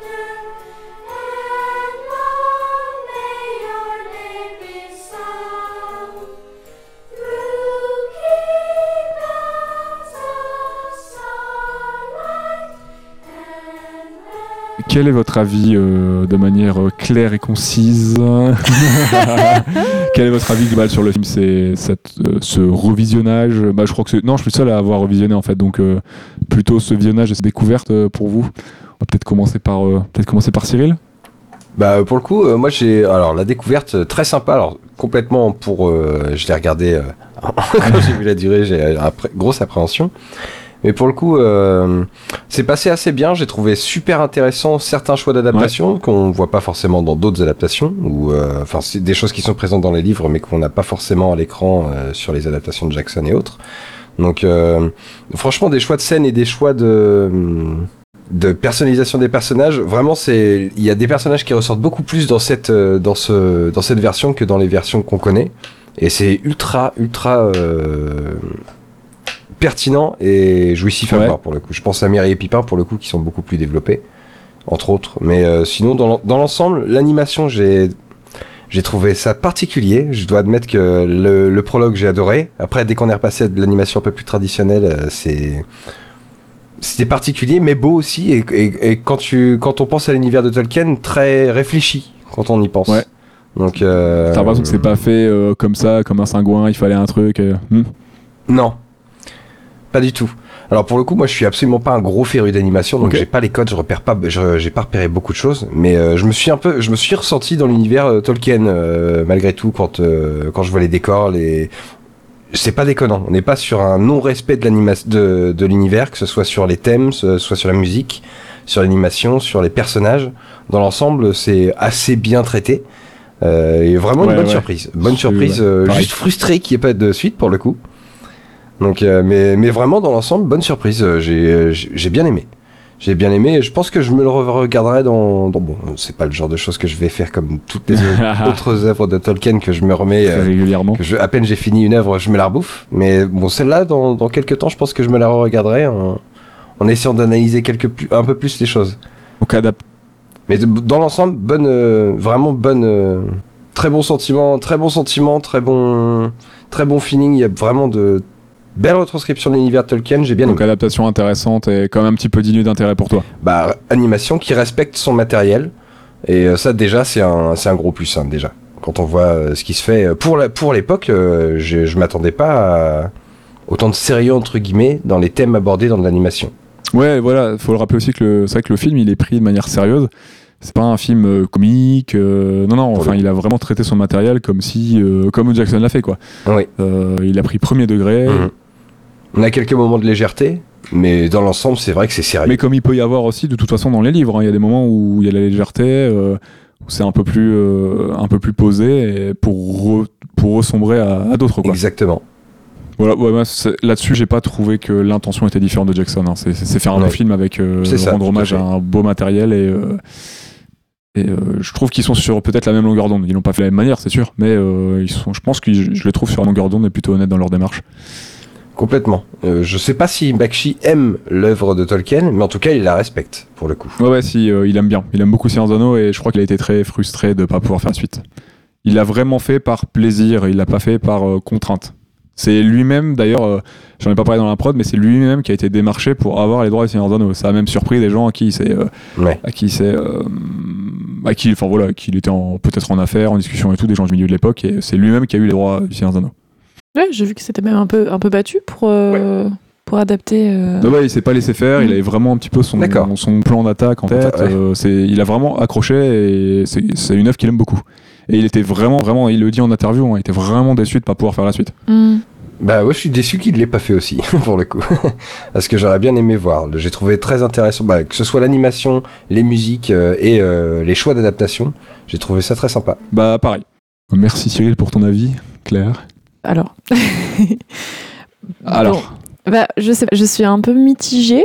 Euh, heureusement, bah, je l'ai vu avec toi. Je pense que ça fait passer un peu la pilule. Si je l'avais vu toute seule, je pense. été elle, essaie- elle plus essaye d'être gentille euh, pour, pas que, pour pas que je tape derrière. Là. Mais non, mais bah, j'essaie d'être sincère. Ouais, ouais. C'est sûr qu'on a été un peu surpris parce qu'on pensait tous les deux le film ferait genre 1h30. Donc c'est quand. on- Ouais. Après, enfin, on a... j'ai peut-être trouvé ça un peu long parce que je m'attendais pas à un film peut-être aussi long sur le coup. dans mon souvenir, je crois qu'il faisait 1h35 et il se coupait plus tôt en fait, mais je l'avais pas vu depuis une dizaine d'années. C'est Et, ça. Et c'est vrai qu'en fait, on s'est rendu compte qu'il faisait 2h06, je crois. Et, euh, Bah, Oui. 132 Bah, minutes. Ouais, 132. D'accord, 132, ouais. et- Mm. Le- bon, avec le t'enlèves le générique, tu dois avoir, c'est ça, 2h06, 8. Ouais, et du coup, bah, c'est ça. Ça va jusqu'à la fin de la bataille du gouffre d'El, mais je trouve ça se termine un peu de façon abrupte. Enfin, c'était un peu particulier. Autant, je trouve, le- il y avait des scènes un peu longues, enfin, qui prenaient le temps. Enfin, que, que là, je- même jusqu'à la fin, enfin, on voit que ça, ça impliquait une suite. En fait, c'est vrai que c'est pour Ouais. ça que c'est. ça a été C'est un peu frustrant partie sur ce 1, partie côté-là, 2 et, euh, ouais. ouais. Donc, euh, ouais, j'ai peut-être trouvé ça un peu long. Et en fait, j'ai l'impression d'être passé à côté de plein d'infos nécessaires, peut-être à la compréhension de l'univers, mais peut-être Enfin, parce que justement, je connais Ouais. pas l'œuvre de base, Euh, même si j'avais vu, les, j'avais vu les films de Jackson, donc je pense que ça m'a quand même aidé à avoir certaines clés. Ça fait partie des critiques qui ont été faites à l'époque. euh, Mais ouais, voilà, ne connaissant pas bien si tu l'œuvre de connais base, pas le livre, il y a des moments qui sont très compliqués scénaristiquement parlant j'ai ouais, enfin, parfaitement intégrer le récit. J'ai l'impression que pour ce qui est de la, de la communauté de l'anneau, ça va, mais c'est quand ça part sur les deux tours que ça part un peu en, en rush. Enfin, j'ai l'impression. ouais, enfin après c'est, je sais pas, peut-être c'est moi qui suis bête, j'ai pas compris certaines. Non, non, non, c'est vraiment, J'ai, j'ai, ouais, je trouvais qu'il y avait des transitions qui étaient un peu rapides et. c'est vraiment un retour qui a été fait à l'époque. hein. Là-dessus, euh, il Ouais. y a des moments Au scénaristiques. début, ça prend quand même 100 ans et tout, hein, au début. Ouais, c'est, étrange parce que sur Ouais, certaines scènes, ça prend vraiment son temps. Et sur d'autres trucs, j'ai l'impression qu'il y a des transitions rapides et ça, en fait, ça me laissait plus de questions que de réponses sur certaines choses. C'est pas la première œuvre à découvrir pour le coup de Tolkien, c'est vrai. Ce serait pas la première œuvre euh, qu'il faudra découvrir pour te immerger dans le lore Ouais. pour le coup. Tu, te- tu te perdrais un c'est peu. ce que je me suis Mm. dit, ouais. Je vois ouais, ce ouais. que tu veux dire. Ouais. Ah, peut-être. ouais. Après toute la première partie du film qui reste euh, globalement majoritairement ouais, en animation classique 2D, euh, j'ai trouvé plutôt pas mal. Il y a Il y a un des petit idées, mélange, ouais. ouais. Il y a des idées visuelles très très chouettes. Euh, contre, donc à partir du moment où c'est genre rotoscopie partie, là, je... c'est Oui, bah, c'est quand c'est les deux tours, compliqué ça. pour moi. C'est c'est quand il y a Ouais. les batailles d'armée et tout, quoi. Je vais préciser, mais en fait, il y a beaucoup de rotoscopies. C'est juste qu'il y a plusieurs techniques qui ont été employées. Euh, C'est pour ça que vous avez cette impression à un moment de. En fait, techniquement, si je ne me suis pas trompé dans mes recherches et que j'ai bien compris ce que j'ai lu, la seule partie qui est vraiment en anime vraiment traditionnelle, comme je pense vous l'entendez, donc dessin image par image, donc sans rotoscopie, c'est juste après le prologue. C'est tout le, tout le passage de l'anniversaire à Hobbitbourg de Bilbo. D'accord. Et à partir de ce moment-là, juste un peu après, il commence sur la rotoscopie, mais il y a, entre guillemets, je vais mettre des guillemets, euh, deux techniques un peu de rotoscopie qui ont été Ce utilisées. qui donne une euh, fluidité. ouais. D'accord. J'y reviendrai un petit peu dessus après. Ok, parce qu'il y a sur la bataille de fin, ça mélange les deux, c'est un peu bizarre. T'as l'impression d'un mec, euh, un bonhomme animé qui se bat contre un vrai bonhomme. Enfin, je sais pas, c'est très chelou. Justement, il y a vraiment deux techniques employées, mais sinon, il y a la rotoscopie globalement euh, utilisée sur près, je crois à peu près euh, 70%, 80% du film, mais deux techniques ont été les- employées pour, pour les visuels. On va dire ça. Après, c'est Ouais. surtout tout ce qui est orc et. Nazgûl qui est. non, euh, de euh, ouais. Gandalf, les chevaux, euh, non, non, non, beaucoup de choses. Beaucoup Oui, de tout, choses. oui, je, oui, Gandalf et tout, j'ai Les vu, cavaliers, mais la fin, la Bah, rotoscopie, je sais pas comment dire, mais qui fait pas trop Oui, 2D. mais en fait, je pense T'as que l'impression que c'est juste un mec avec un Bah, filtre je Snapchat. de, en fait, de pouvoir... euh, non, Ouais, c'est ça. parce que j'avais vu ça... Parce qu'en en effet, Gandalf, Frodo et tout, c'est aussi de la hein, je rotoscopie, mais ils ont vraiment pris le temps de les retoucher en... Enfin, je, je connais pas les Bah, termes, je, mais je peux, en... peut-être- je peux peut-être donner les termes maintenant, comme ça on pourra, 2D, se- ouais. on pourra les réemployer tout au, jo- tout au long de l'épisode. Euh, en fait, il y a la rotoscopie, on va dire, dite un petit peu traditionnelle. Donc, on filme des acteurs en live. En fait, Bakshi, il a filmé entre guillemets deux fois le film. Il a filmé le film en live avec des acteurs. Quasiment tout s'est fait, euh, tout s'est fait en, en Espagne, je crois du côté de Séville. Donc euh, la bataille du gouffre de Helm, etc. Il a engagé des acteurs costumés, etc. Donc vraie bataille dans le château avec ruines, tout ça, tout ça. Tout est filmé en live quasiment dans le film. Et ensuite, tous les rushs ont été envoyés à New York où des équipes d'animateurs ont travaillé dessus. Donc pour la rotoscopie, on va dire dite un peu plus traditionnelle, on filme. Ensuite, on garde que certains clichés parce que c'est 24 images par seconde ou 25 images par seconde quand on filme. En général, bien sûr, il y a, a- d'autres variantes. Euh, ensuite, on garde juste euh, comme euh, quand on filme, ils ont filmé sur pellicule, donc ça reste des photos sur une bobine. On garde que certaines frames, euh, les plus pertinentes pour l'animation, et tu redessines dessus, en fait. Globalement, je schématise la rotoscopie. euh, c'est un peu, tu redessines sur des éléments qui ont été filmés. Il y a un débat là-dessus. Certaines personnes ne considèrent pas ça comme de l'animation, etc. C'est une technique d'animation. Les gens aiment ou aiment pas, voilà. Une deuxième technique a été employée, toujours basée sur la rotoscopie dans le film. euh, c'est, je ne vais pas, euh, je vais essayer de retrouver son nom très rapidement. C'est le directeur artistique sur le film qui en parle d'ailleurs dans le making of.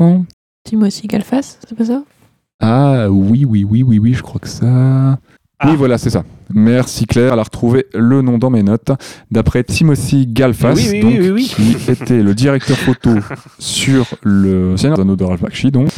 Vous, vous parlez, tu t'en parlais, Ista, il y, y a des scènes, on a l'impression qu'il y a juste un filtre sur les personnages. Et en fait, c'est une technique dite de la solarisation d'une image, donc d'une photo, ce qui consiste à, euh, c'est assez, ça a l'air assez, euh, enfin complexe à faire parce que tu peux, ça peut vite partir en cacahuète, tu peux vite te foirer. En fait, c'est juste lors du développement, euh, c'est exposer la photo lors du développement quelques secondes à la lumière d'une certaine manière pour avoir cet effet de filtre un peu réaliste mais dessin. euh, pour, euh, Comme au prologue un peu, non? Alors le, pro- le prologue un petit peu, même si je crois que c'est surtout des ombres, mais par contre pour tout ce qui est orc, pour tout ce qui est une bonne partie de la bataille du gouffre Oui, le prologue aussi. dès qu'il y a beaucoup de monde Ouais. en fait, ils ont fait cette technique parce que animer beaucoup de personnages, c'est très cher et très compliqué. Donc ils ont utilisé cette technique pour euh, pallier aussi aux coûts financiers et euh, à la rapidité parce qu'ils ont dû aller assez vite pour le film. Euh, ils n'ont pas pu avoir de rab et je crois que la, date de sortie a peut-être même été avancée. Mais en tout cas, euh, ils, ont dû, ils avaient vraiment un impératif de temps à respecter. Donc ils ont dû aussi utiliser cette technique qui leur a fait gagner beaucoup de temps. Donc utilisation d'acteurs, solarisation pour avoir des images avec un effet sympa euh, qui sort du lot pour, pour grosses batailles. Et dès qu'il y a beaucoup de monde, vous avez remarqué que cette technique est employée dès qu'il y a beaucoup de monde à l'écran. C'est vrai que ça les a pas mal, euh, pas mal aidés. C'est pour ça qu'il y a une dissonance entre la rotoscopie, on va dire dessinée, et solarisée. Donc les images très réalistes avec un filtre, c'est de la solarisation. Voilà, voilà, Ok. j'espère que j'ai été clair. Ouais, très clair. Mais en vrai, je comprends mieux mon ressenti. Parce que, bah, comme disait Stam, j'avais du mal sur les passages euh, où tu avais ces persos qui faisaient plus de 2D tradi et, et j'avais l'impression quoi qu'ils se fightaient contre des mecs, genre des, des- juste des vrais mecs. euh. Ouais. Et j'avais, je sais pas, genre j'avais l'impression de voir des tronches d'acteurs euh, comme toi et moi en live, avec, enfin je sais pas, sur ce, coup- sur ce côté-là, j'ai eu, j'ai eu du mal. Je trouvais que ça faisait un, un micmac un peu bizarre. Euh, ouais, les scènes avec les orques aussi, j'ai trouvé ça assez sombre. Enfin, je, c'est peut-être un choix et c'est, je sais pas, perso, j'ai du mal avec ces scènes que je trouvais assez longues. Toutes les scènes avec les orques euh, où ils capturent Mary, euh, Mary et Ouais, Pippin. ouais. Enfin, il- c'est assez, c'est assez long, c'est assez sombre. Ah, la scène de course, en plus, elle est très longue à un moment, la scène ouais. de course-poursuite. Et ils ont pris leur temps là-dessus. hein. Il y a plusieurs plans avec des angles de vue différents. Ouais, oui, oui, en effet. Et je sais pas, je trouvais hum, les mouvements un peu désordonnés. Enfin, je sais pas, parfois ils étaient un, ils étaient un peu statiques, un peu de mouvement. C'est comme quand tu choisis tes persos un peu sur Tekken. Ils avaient un peu ce, ce move, je sais Avec pas, genre. euh, ouais, c'était bizarre. Euh, ouais, avec des scènes parfois longues, comme on disait, ouais, les scènes euh, avec les orques notamment, les marches d'orques, etc., tout ça. Alors qu'à côté, je trouvais que le- peut-être le film que des passages qui m'auraient permis de comprendre peut-être parfois un peu mieux le propos. Je, je sais pas.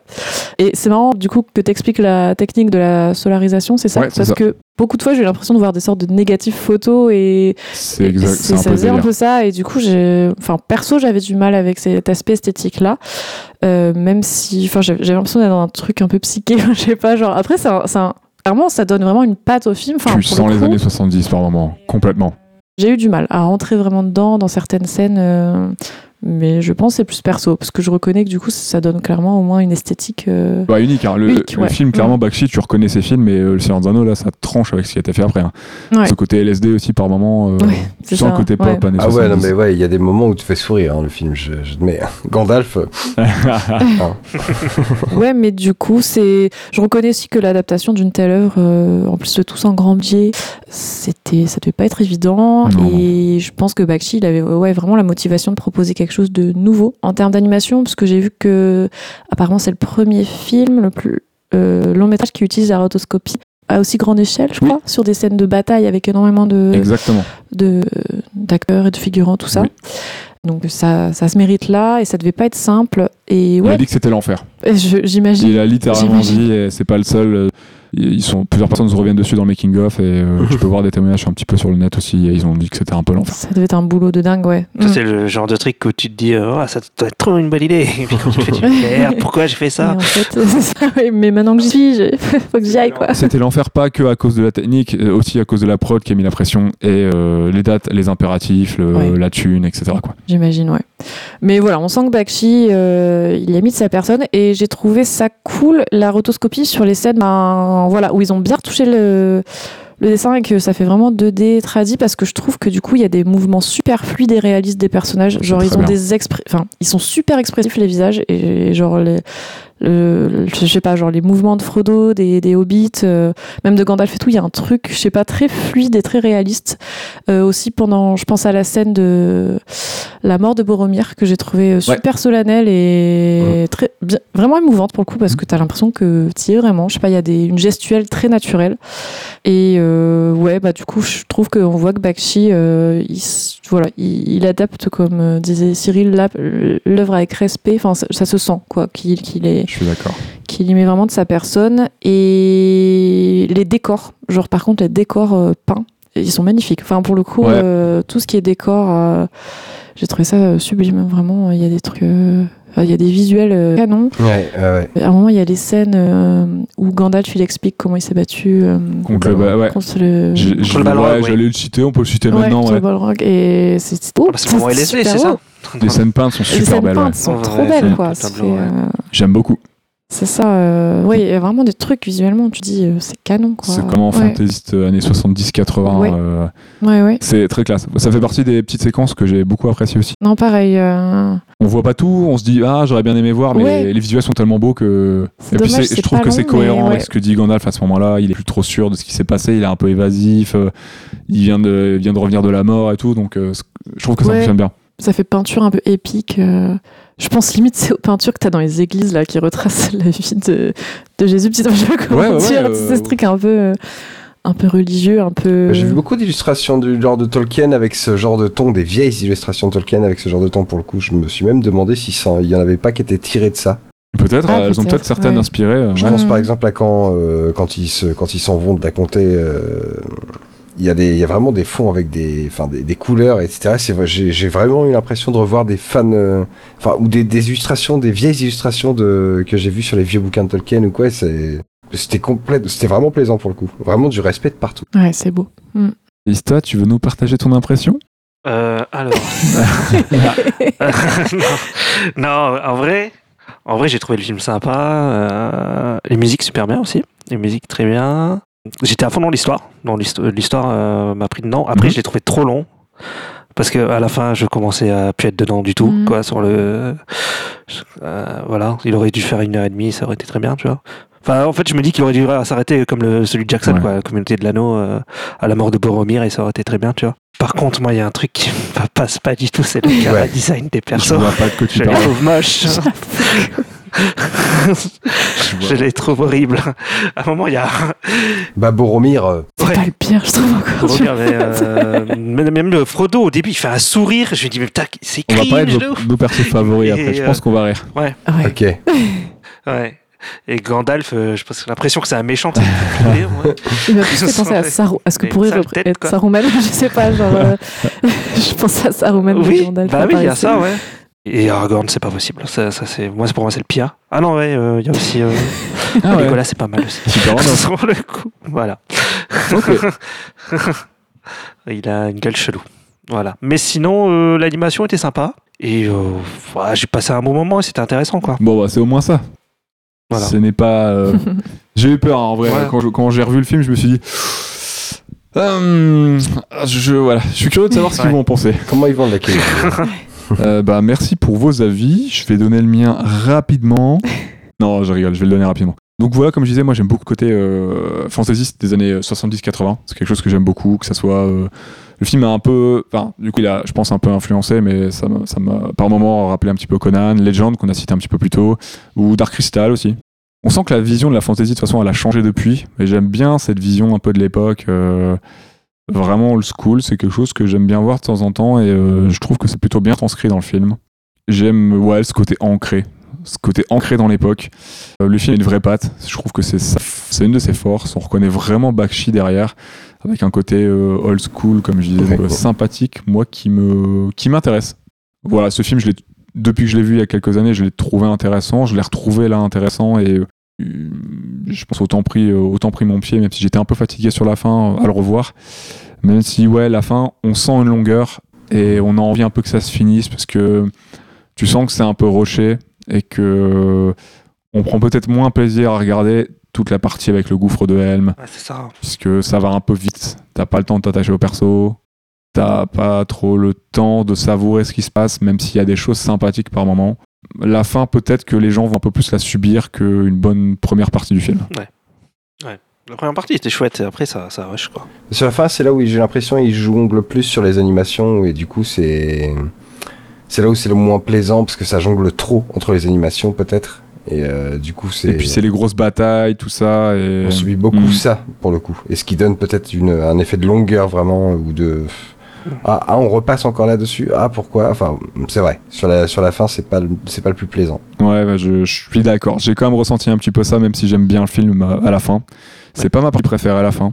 Mais voilà, faut, faut souligner que c'est la première tentative ciné pour l'autre, ce qui est un sacré morceau. C'est pas à adapter, c'est, je pense que c'est compliqué même encore aujourd'hui. Je pense que demain il y a une nouvelle version du Seigneur des Anneaux qui sort. C'est pas parce qu'on a les moyens que ça serait de toute façon assurément euh, réussi en termes d'adaptation. Je pense que c'est, compliqué. risqué sûr réussi pas sûr C'est facile à dire, euh, avec tous les avis que j'ai eu sur le film, je trouve que voilà, c'est facile à dire que le film n'est pas terrible après avoir vu les versions de Jackson, qui sont excellentes, mais qui sont aussi pour moi, faut quand même le rappeler que quand un film est bien et qu'il est aussi grande envergure, Oui, c'est même un petit miracle.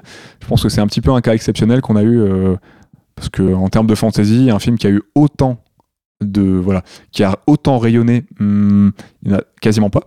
Sachant qu'on a très peu de films sérieux. Ah, je suis désolé je suis désolé il y a Eragon Ah, pardon, j'ai oublié Eragon. C'est vrai, Bah, excuse-moi. attention respectons Eragon Et euh, moi, par exemple, je trouve qu'il a pas réussi à réitérer euh, le tir avec le Hobbit, tu vois, par exemple. Ouais, Euh, qu'on l'aime ou qu'on les aime pas, hein, mais je trouve, par exemple, le Hobbit, c'est pas, voilà, c'est sur plein de points, ça n'égale pas. Euh, Je crois que de toute façon, après sa trilogie originale, quoi qu'il fasse, de toute façon, c'était compliqué pour, euh, la, pour euh, la critique. Et tellement, ils ont, ils ont tellement monté, le, enfin, ils ont tellement poussé les curseurs dans, le- dans la trilogie de, des, des- des- début 2000 que forcément, tu, tu repasses après ça, c'est compliqué. En plus de ça, adapter une œuvre plus enfantine euh, Ouais. là-dessus. euh, Ouais, puis ils ont fait, ils ont, ouais, ils ont fait ça, mais ils en ont fait un préquel des films et tout, donc c'est un peu. C'est même pas vraiment une non, adaptation vraiment de Bilbo, quoi. Voilà, plus large, quoi. Ils ont le cul entre deux chaises parce qu'il faut que ça se raccole au, premier Seigneur des Anneaux, Ouais. Ça, tout ça, quoi. Ouais, c'est ça, ouais. Qui veut commencer par nous parler de sa scène, euh, sa scène ou sa séquence favorite hein? C'est moi qui désigne, c'est ça? Allez, vas-y, Star, commence. La, la course-poursuite avec les Nazgûl avant qu'ils arrivent chez Elrond. Sur le coup, moi, cette scène-là, euh, je- elle part tellement what the fuck que j'ai bien aimé. Parce que les décors, ils changent et tout. Et, euh, euh, je sais pas, j'ai trouvé qu'il y avait bien de la tension, que la musique était bien stressante, que la scène-là était vr- vraiment plutôt réussie, je trouve. Euh, Moi, j'étais quand même... flippais pour, pour Frodo. Alors qu'en vrai, je savais très bien que ça allait bien se passer, mais, mais je flippais pour lui. Et, ouais, et puis quand il traverse la rivière et que, tu sais, même t'as as toute la rivière qui. Enfin, t'as as vu que tu crois qu'ils vont pas passer et qu'ils commencent à passer, tout ça. J'étais en mode, non, mais ils vont aller le buter ou pas? Et après, quand il y a Gandalf qui fait son truc avec la rivière, bah, je trouvais ça trop beau avec les, les chevals blancs et tout. Enfin, les chevaux blancs. Voilà. Sur le coup, euh, je trouvais ça chouette, quoi. C'est vrai que cette séquence est très cool et euh, d'ailleurs elle est, je trouve, plutôt, euh, plutôt fidèle à ce qu'on pourrait s'imaginer de cette séquence du livre en fait, puisque dans le livre Arwen n'est pas là. Corrige-moi si je me trompe, Non. euh, Ouais. Cyril. Non, non, euh, on n'est pas là. C'est euh, Glorfindel qui vient chercher Frodo. Ouais. Qui donc là n'est pas là. Non plus. Oui, oui, là, je m'attendais à ce que ce soit Glorfindel. hein. J'ai vu l'elfe blanc, je me suis dit ah, ah, et non. Et non. Et j'ai- moi j'ai Non. trouvé ça aussi intéressant, Ista, puisque euh, moi il y a un truc que j'aime bien dans cette séquence, d'ailleurs, elle est là. Ah non, Mhm. c'est un peu avant.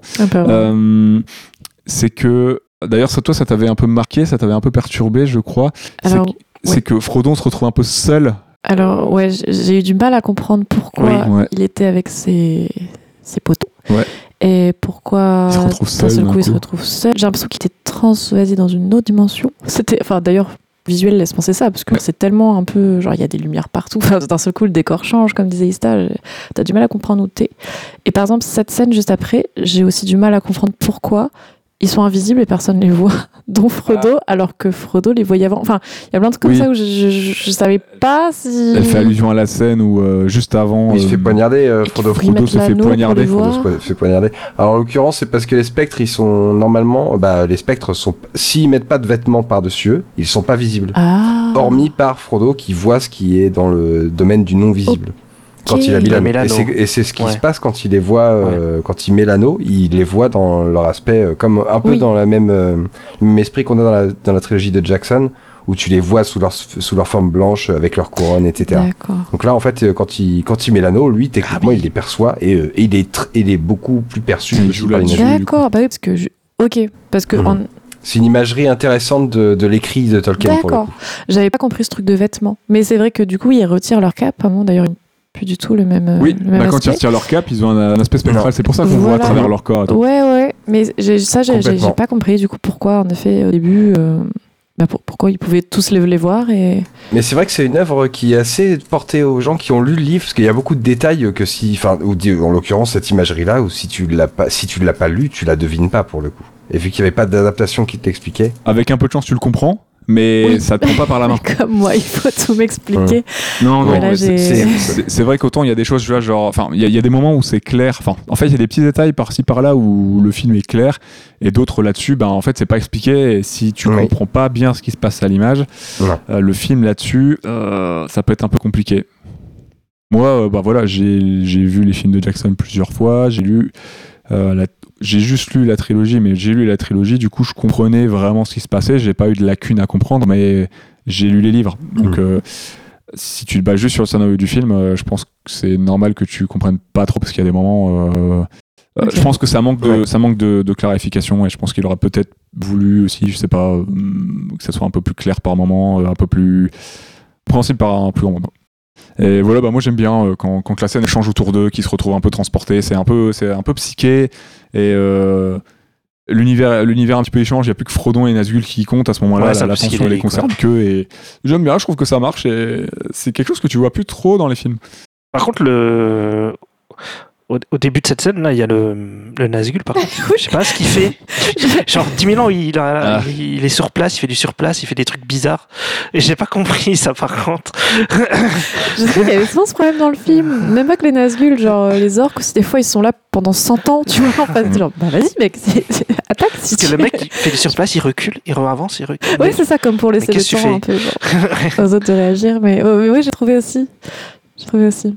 Euh, Cyril, tu veux nous parler de ta scène?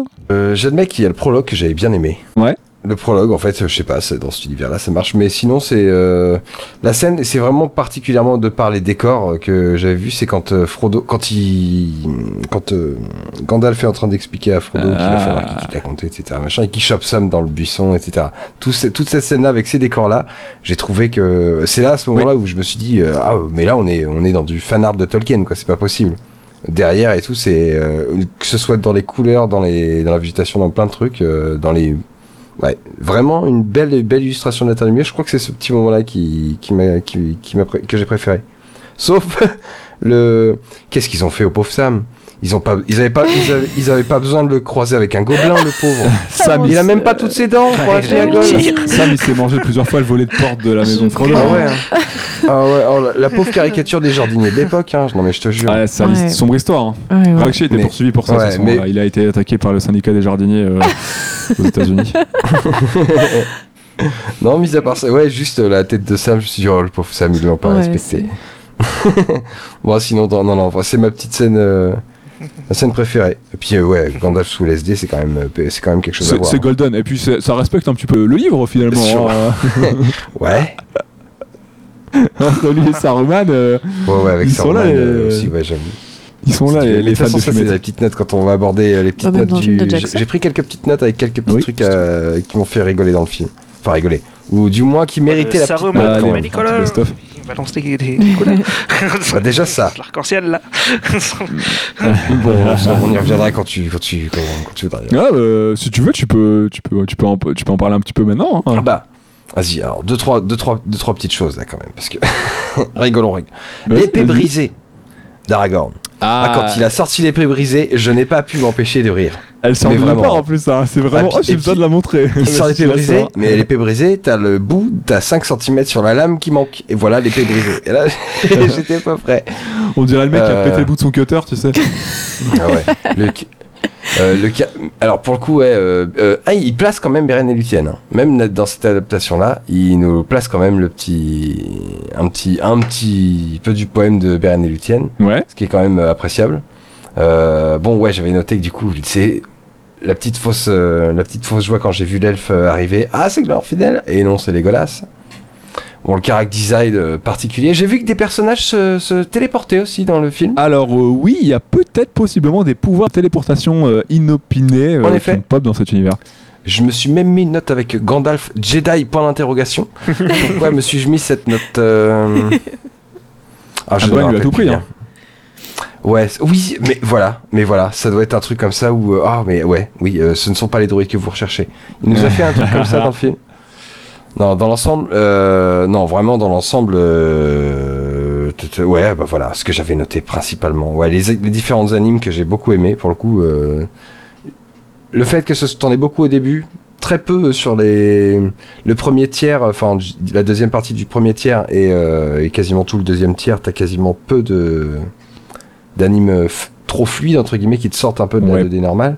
Sauf euh, sauf le petit combat avec euh, Saruman qui là encore là encore on- on- là voilà.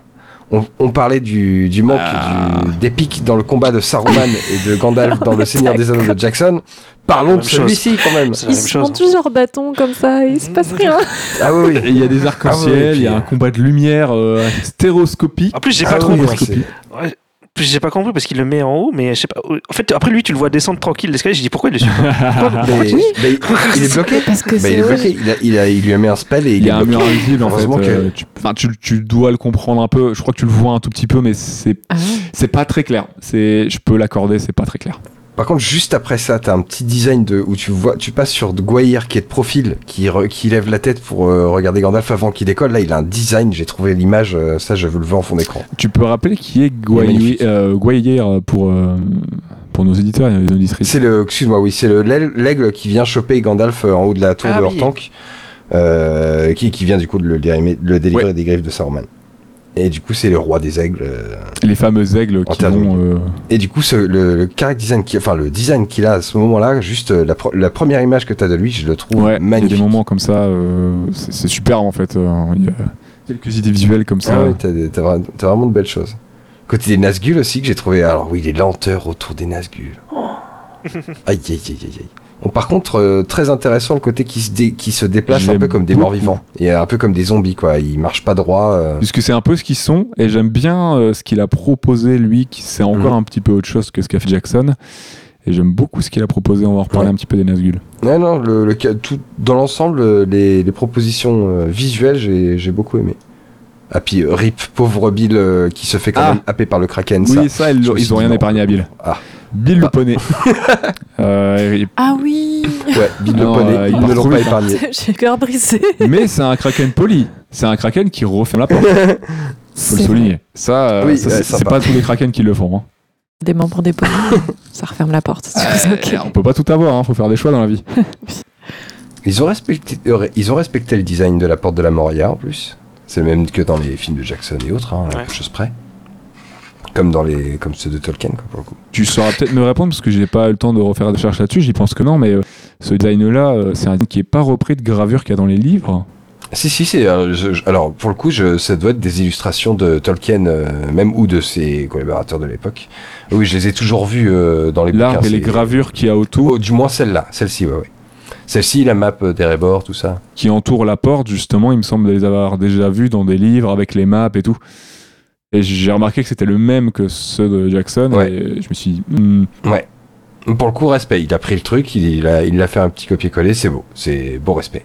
À ce moment-là, moi, il y a un truc qui fait, m'a fait rire, c'est quand bah, Frodon il se fait choper par le. Oui. oui, le- par le...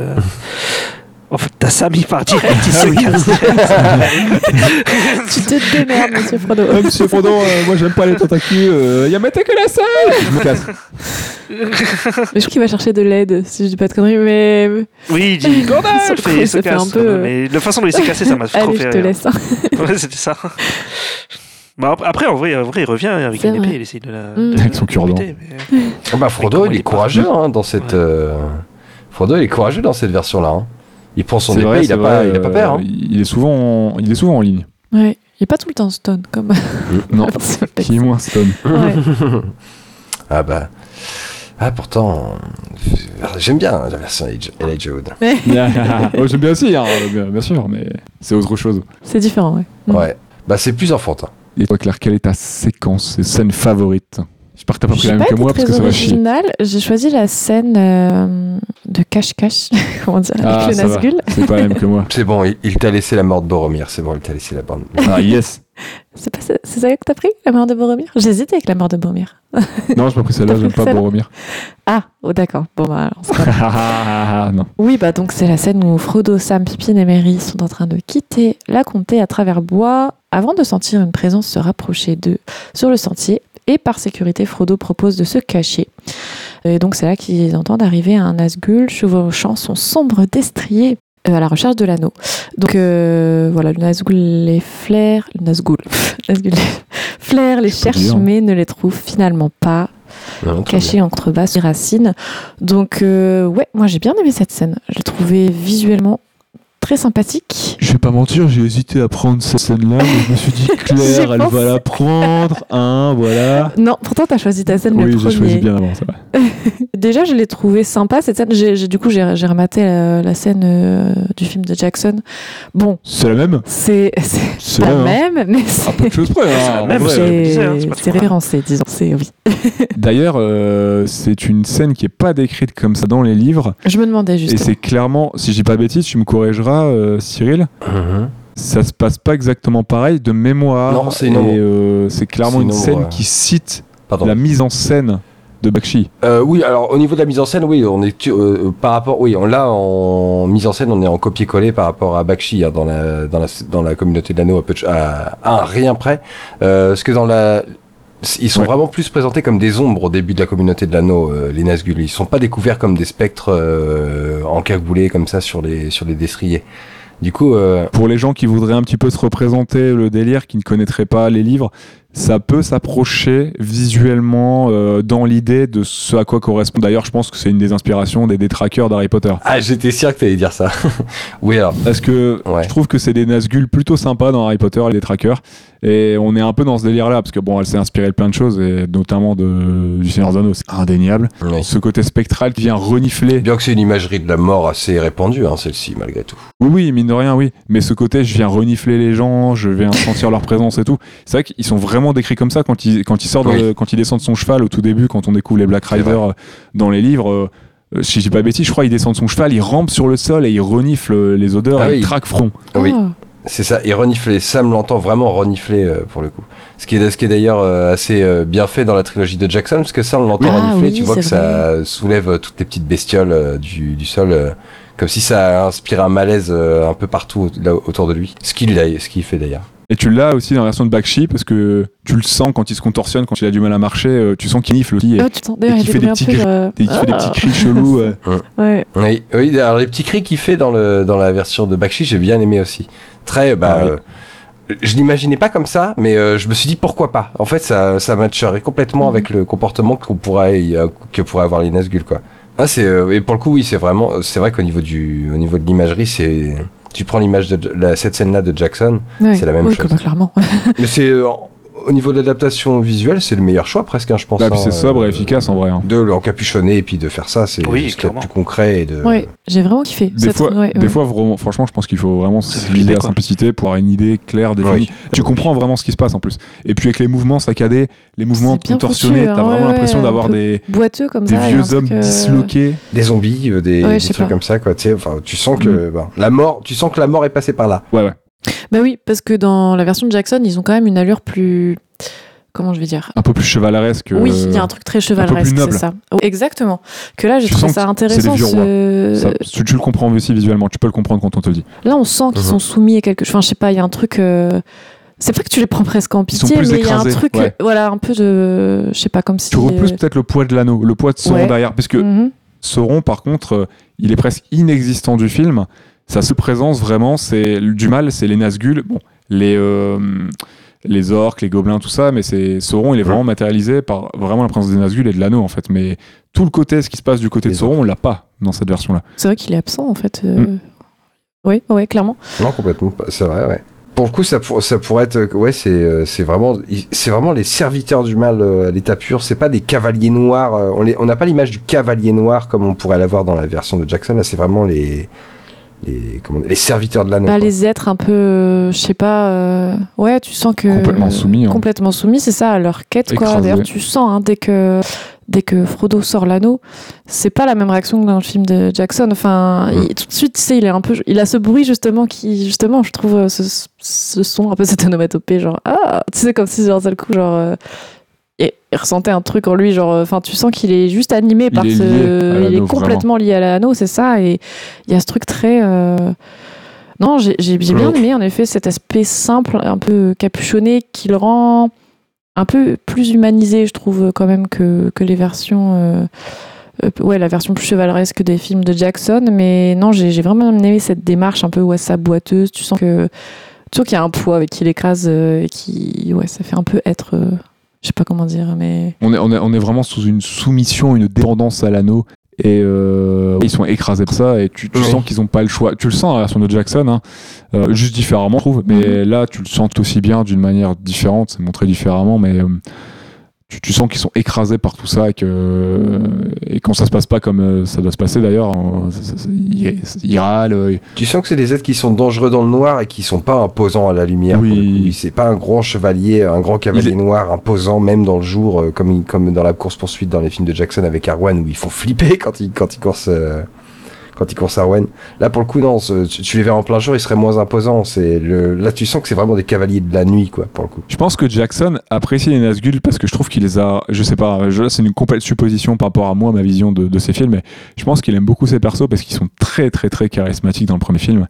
Et pour moi, c'est c'est le mal incarné, même plus qu'au Sauron dans le premier film. Ils sont ultra charismatiques, ils ont une présence Ouais, mais le mal euh, classe, Bah ouais. tu vois, je sais pas comment Ils dire, sont ils, badass. sont classe quoi, genre Ouais. vraiment, euh, en effet, Ouais. un truc C'est je vais très- faire des bad guys et je vais les faire armures, bien. quoi. leur, enfin, la prestance, je sais pas comment dire, il y a un truc. Il y a euh, une noblesse euh, perdue Ouais. dans, dans ces personnages-là. Contrairement à cette Et la représentation. musique, Oui, Hmm. leur thème musical joue beaucoup, justement, sur leur euh, prestance. Oui, que j'adore d'ailleurs, hein, c'est je crois mon thème préféré. C'est pas Mm. étonnant, je lui ai dit.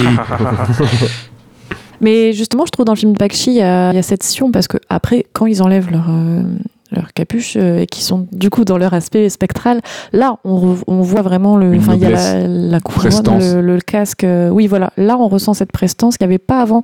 Et c'est intéressant de changer en fait complètement l'aspect euh, du Nazgûl. Au milieu de son film, quoi. Dès qu'ils enlèvent le capuchon, on dirait d'autres types de personnages. Ils ont même pas la même façon de se mouvoir, de se déplacer. D'un seul coup, ils sont beaucoup plus nobles euh, quand. Plus de prestance en Exactement. tant que spectre, alors que quand Oui. ils ont une présence physique. Oui, c'est ça, ça fait. Euh, ils sont misérables. Ils sont mi- C'est le mot que je cherche, j'arrive pas à trouver le, le mot, mais c'est ça, un être un peu genre. euh, Pas qui te fait pitié, mais c'est ça, qui, qui est boiteux, qui est dans son. Enfin, je sais pas, qui est. Ils se rapprochent un peu de Gollum, hein, finalement. Ouais, euh, exactement, ils se rapprochent dans leur de... démarche. Oui, oui, oui. Et c'est c'est intéressant d'avoir fait ce parallèle, parce que du coup, Gollum, pareil, il, il vit, il vit qu'à travers l'anneau, que par son désir de posséder l'anneau, et là, tu, tu sens que c'est la même chose, quoi. Et dans, dans le film, son anime, elle se rapproche un petit peu Ouais. d'ailleurs de ces Nazgûl quand, quand ils sont pas à cheval hein, et, et quand ils sont euh, avec euh, juste leur bête capuchon en mode pouilleux. euh, Tu, tu sens qu'il y a vraiment une similarité entre euh, finalement la soumission de Gollum et la soumission des, des rois, euh, du coup des, des Nazgûl en, en mode euh, en mode pouilleux, en mode euh, juste avec leur toge là et à- à essayer de se déplacer euh, Ouais, ouais, quelque chose un peu. en galère quoi. Mm. cadavérique comme ça enfin je sais pas genre, très rigide. mm, et mais il l'explique je crois dans le film euh, du coup que les Nazgûl c'est les anciens Les anciens rois les anciens rois voilà qui possédaient tous un anneau c'est ça soumis par euh, Voilà. soumis par Sauron. et que du coup là euh, c'est quoi c'est leur âme déchue enfin genre qui sont juste euh, Ouais, bah en fait ils sont fait. euh, ils sont plus que sous le en fait l'influence de l'anneau quoi ils vivent Sauron, que hein, plus que ça et c'est ça. d'accord mais ouais du coup C'est très bien retranscrit je En trouve fait, c'est les chiens de vraiment Sauron en fait cette dé- son. peut-être cette déchéance, tu vois, entre le statut de roi qu'ils avaient euh, du coup à l'époque et là, à se retrouver là avec leur capuchon, tu vois, à- limite pas à mendier l'anneau, mais tu vois, cherche, enfin, je sais pas comment dire, il y a un ouais. truc très, euh, voilà. Bah, ils ont tous été corrompus par leurs, leurs propres anneaux. Et là, ils sont à la solde du, de Sauron qui, lui, le somme de trouver le maître anneau. Du coup, c'est leur mission euh, ultime et ils ont un attrait par. euh, ils sont, alors, c'est bizarre parce qu'ils sont attirés par lui, mais ils passent à côté, mais ils le. Ils le captent pas non plus. Donc, euh, il faut vraiment que le porteur euh, veuille aussi se révéler. euh, Enfin, pas vraiment, Oui. mais. euh, Le détecteur, c'est jusqu'à quelques hésite. mètres. Oui, mais il hésite vraiment, Ouais, ouais. tu le sens, euh, il y a. Et ça, c'est comme dans les bouquins, hein, malgré tout, il est juste à côté, il le sent, il sait qu'il est là, mais, mais, euh, mais non, il le voit. Enfin, malgré tout, ils peuvent. Ils ont les Nazgûl voient pas. for- Enfin, c'est pas exactement décrit, mais ils voient pas comme nous, pour le coup. Donc euh, là encore, leur vision du monde, c'est particulier. Parce que c'est des spectres, donc ils voient pas le monde du vivant comme Mm. nous on le voit. Mhm. Ok. Quoi, c'est c'est particulier? Mais du coup, voilà, petite parenthèse. Mhm. Excuse-moi. Euh, non, pas du tout. du tout, bah, j'avais, fait le tour, tout ça pour dire ouais que je, non, j'avais bien aimé cette scène, j'avais bien aimé euh, la ressemblance aussi avec la scène de Jackson que j'avais bien aimée. voilà. Donc euh, là, ça se passe de jour, si je dis pas de bêtises, dans le Mhm. film de Bakshi. Donc il y a une ambiance quand même un peu différente que la scène euh, qui se passe de nuit, si mes souvenirs sont bons dans la scène de Jackson, qui donne un peu cet aspect euh, En fait, c'est de jour aussi. dark, quoi. Ouais. Techniquement, jour c'est de jour aussi. C'est du jour. ouais. Ah oui, Mais mais la nuit tombe quand la- les... Ça commence La forêt s'assombrit, la séquence, elle, elle va repasser, elle passe de nuit quelques instants après. Mais là, toujours, c'est juste que le Nazgûl, euh, avec le gros plan sur les personnages et tout, fait vraiment ressortir, euh, D'accord. euh, je sais pas, le côté. Le- La sombre, D'accord. le, le côté sombre de la truc. Ils sont voilà dans le creux de l'arbre, dans à l'ombre. euh, C'est pour ça Il y a Oui. les mille pattes, il y a tous les insectes, Ouais, les ah, araignées qui ah ouais. sortent. Ah, Tout ce qu'on aime. tout ce qu'on aime. Mais aussi dans la version de Bakshi, quand il arrive, il y, a, il y a ce truc un peu distordu autour de lui. Enfin, je sais pas si tu te souviens. Je sais pas s'il y a ça dans le film de Jackson, je m'en souviens plus. Mais euh, comme une aura, tu sens que le temps se distend un peu. Genre, je- ils ont rendu ça cool, je trouve, au niveau de l'animation. Il y a Euh, ça, mais un peu différemment. Dans Samuel Jackson, il a fait un travelling compensé. Euh, il filme euh, le bout de la forêt, en fait. Ah oui, oui, c'est bon, je me souviens. Il y a, Oui. un- il y Et a il y a une sorte de torsion un peu. Ouais, parce qu'en fait, il recule ou il rapproche la caméra Oui. et il zoome en même temps ou il Ouais. dézoome et du coup, Je ça, me souviens. ça donne un Ouais. compensé et t'as cette sensation de distorsion. l'image. c'est ça.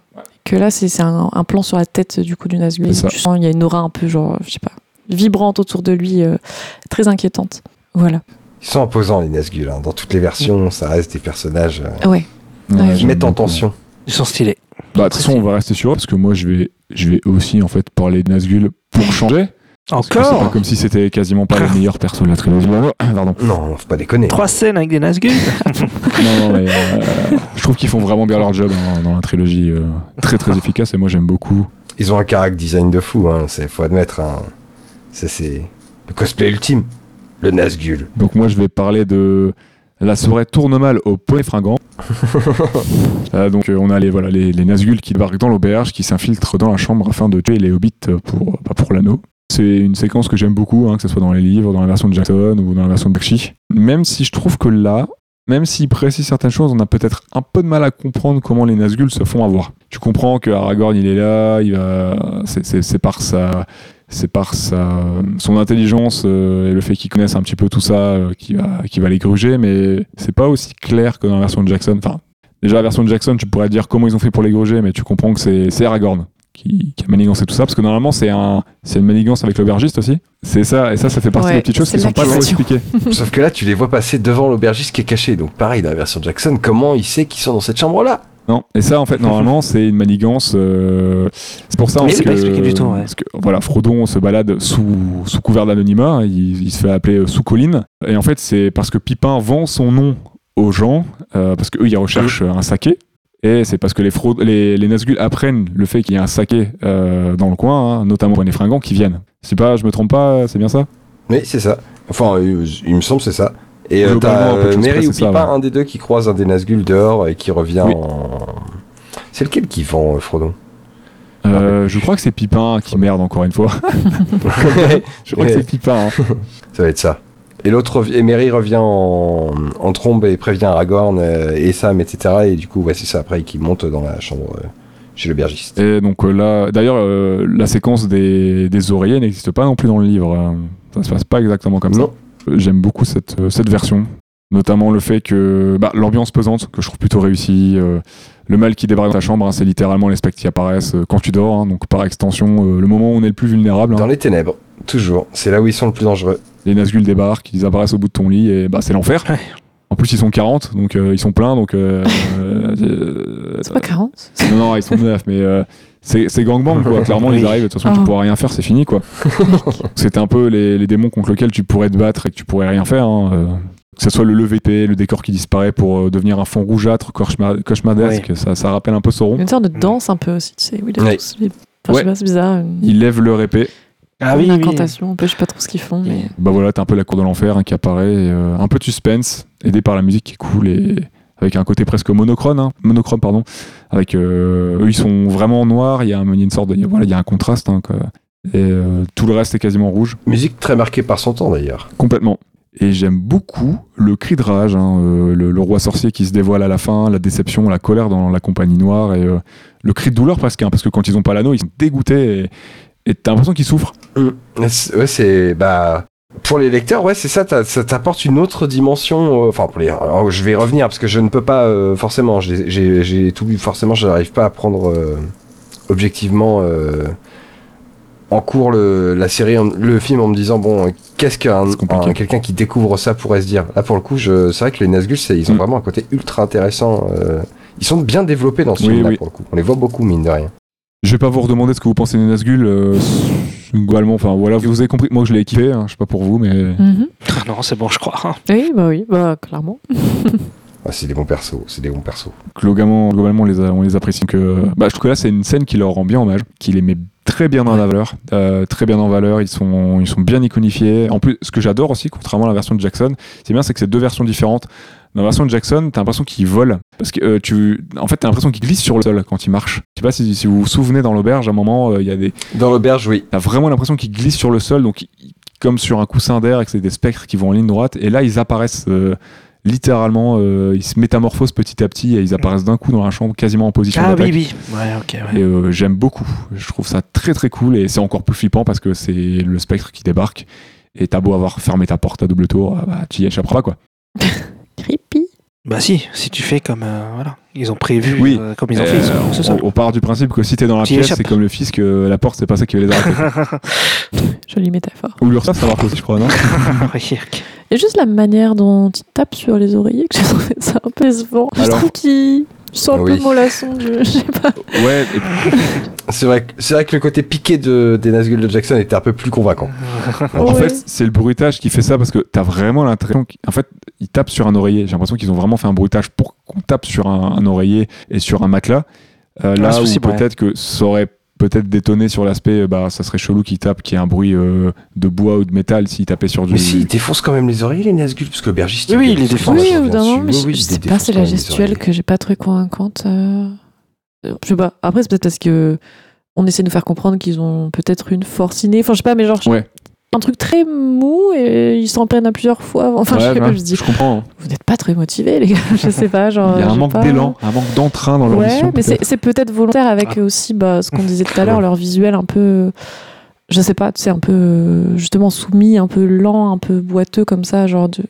Genre, je, je sais pas, c'est Je sais pas si ouais. Puis tout leur procédé Oui. a l'air très cérémonial. c'est- hein, tu sais, c'est ils vrai. prennent leur temps, Ouais, etc. faire peur Ça a l'air très cérémonial. hein, Peut-être. C'est peut-être une question technique aussi parce que ouais, c'est bien sûr, 78 quoi. bien sûr. Mais aussi, bien Je sûr. sais pas. mais- Après, le bruitage, ça fait beaucoup. hein. Sur la Ouais. perception, ça fait vraiment beaucoup. et moi, je trouve que peut-être le bruitage n'est peut-être pas assez agressif. Peut-être, c'est ça, ouais.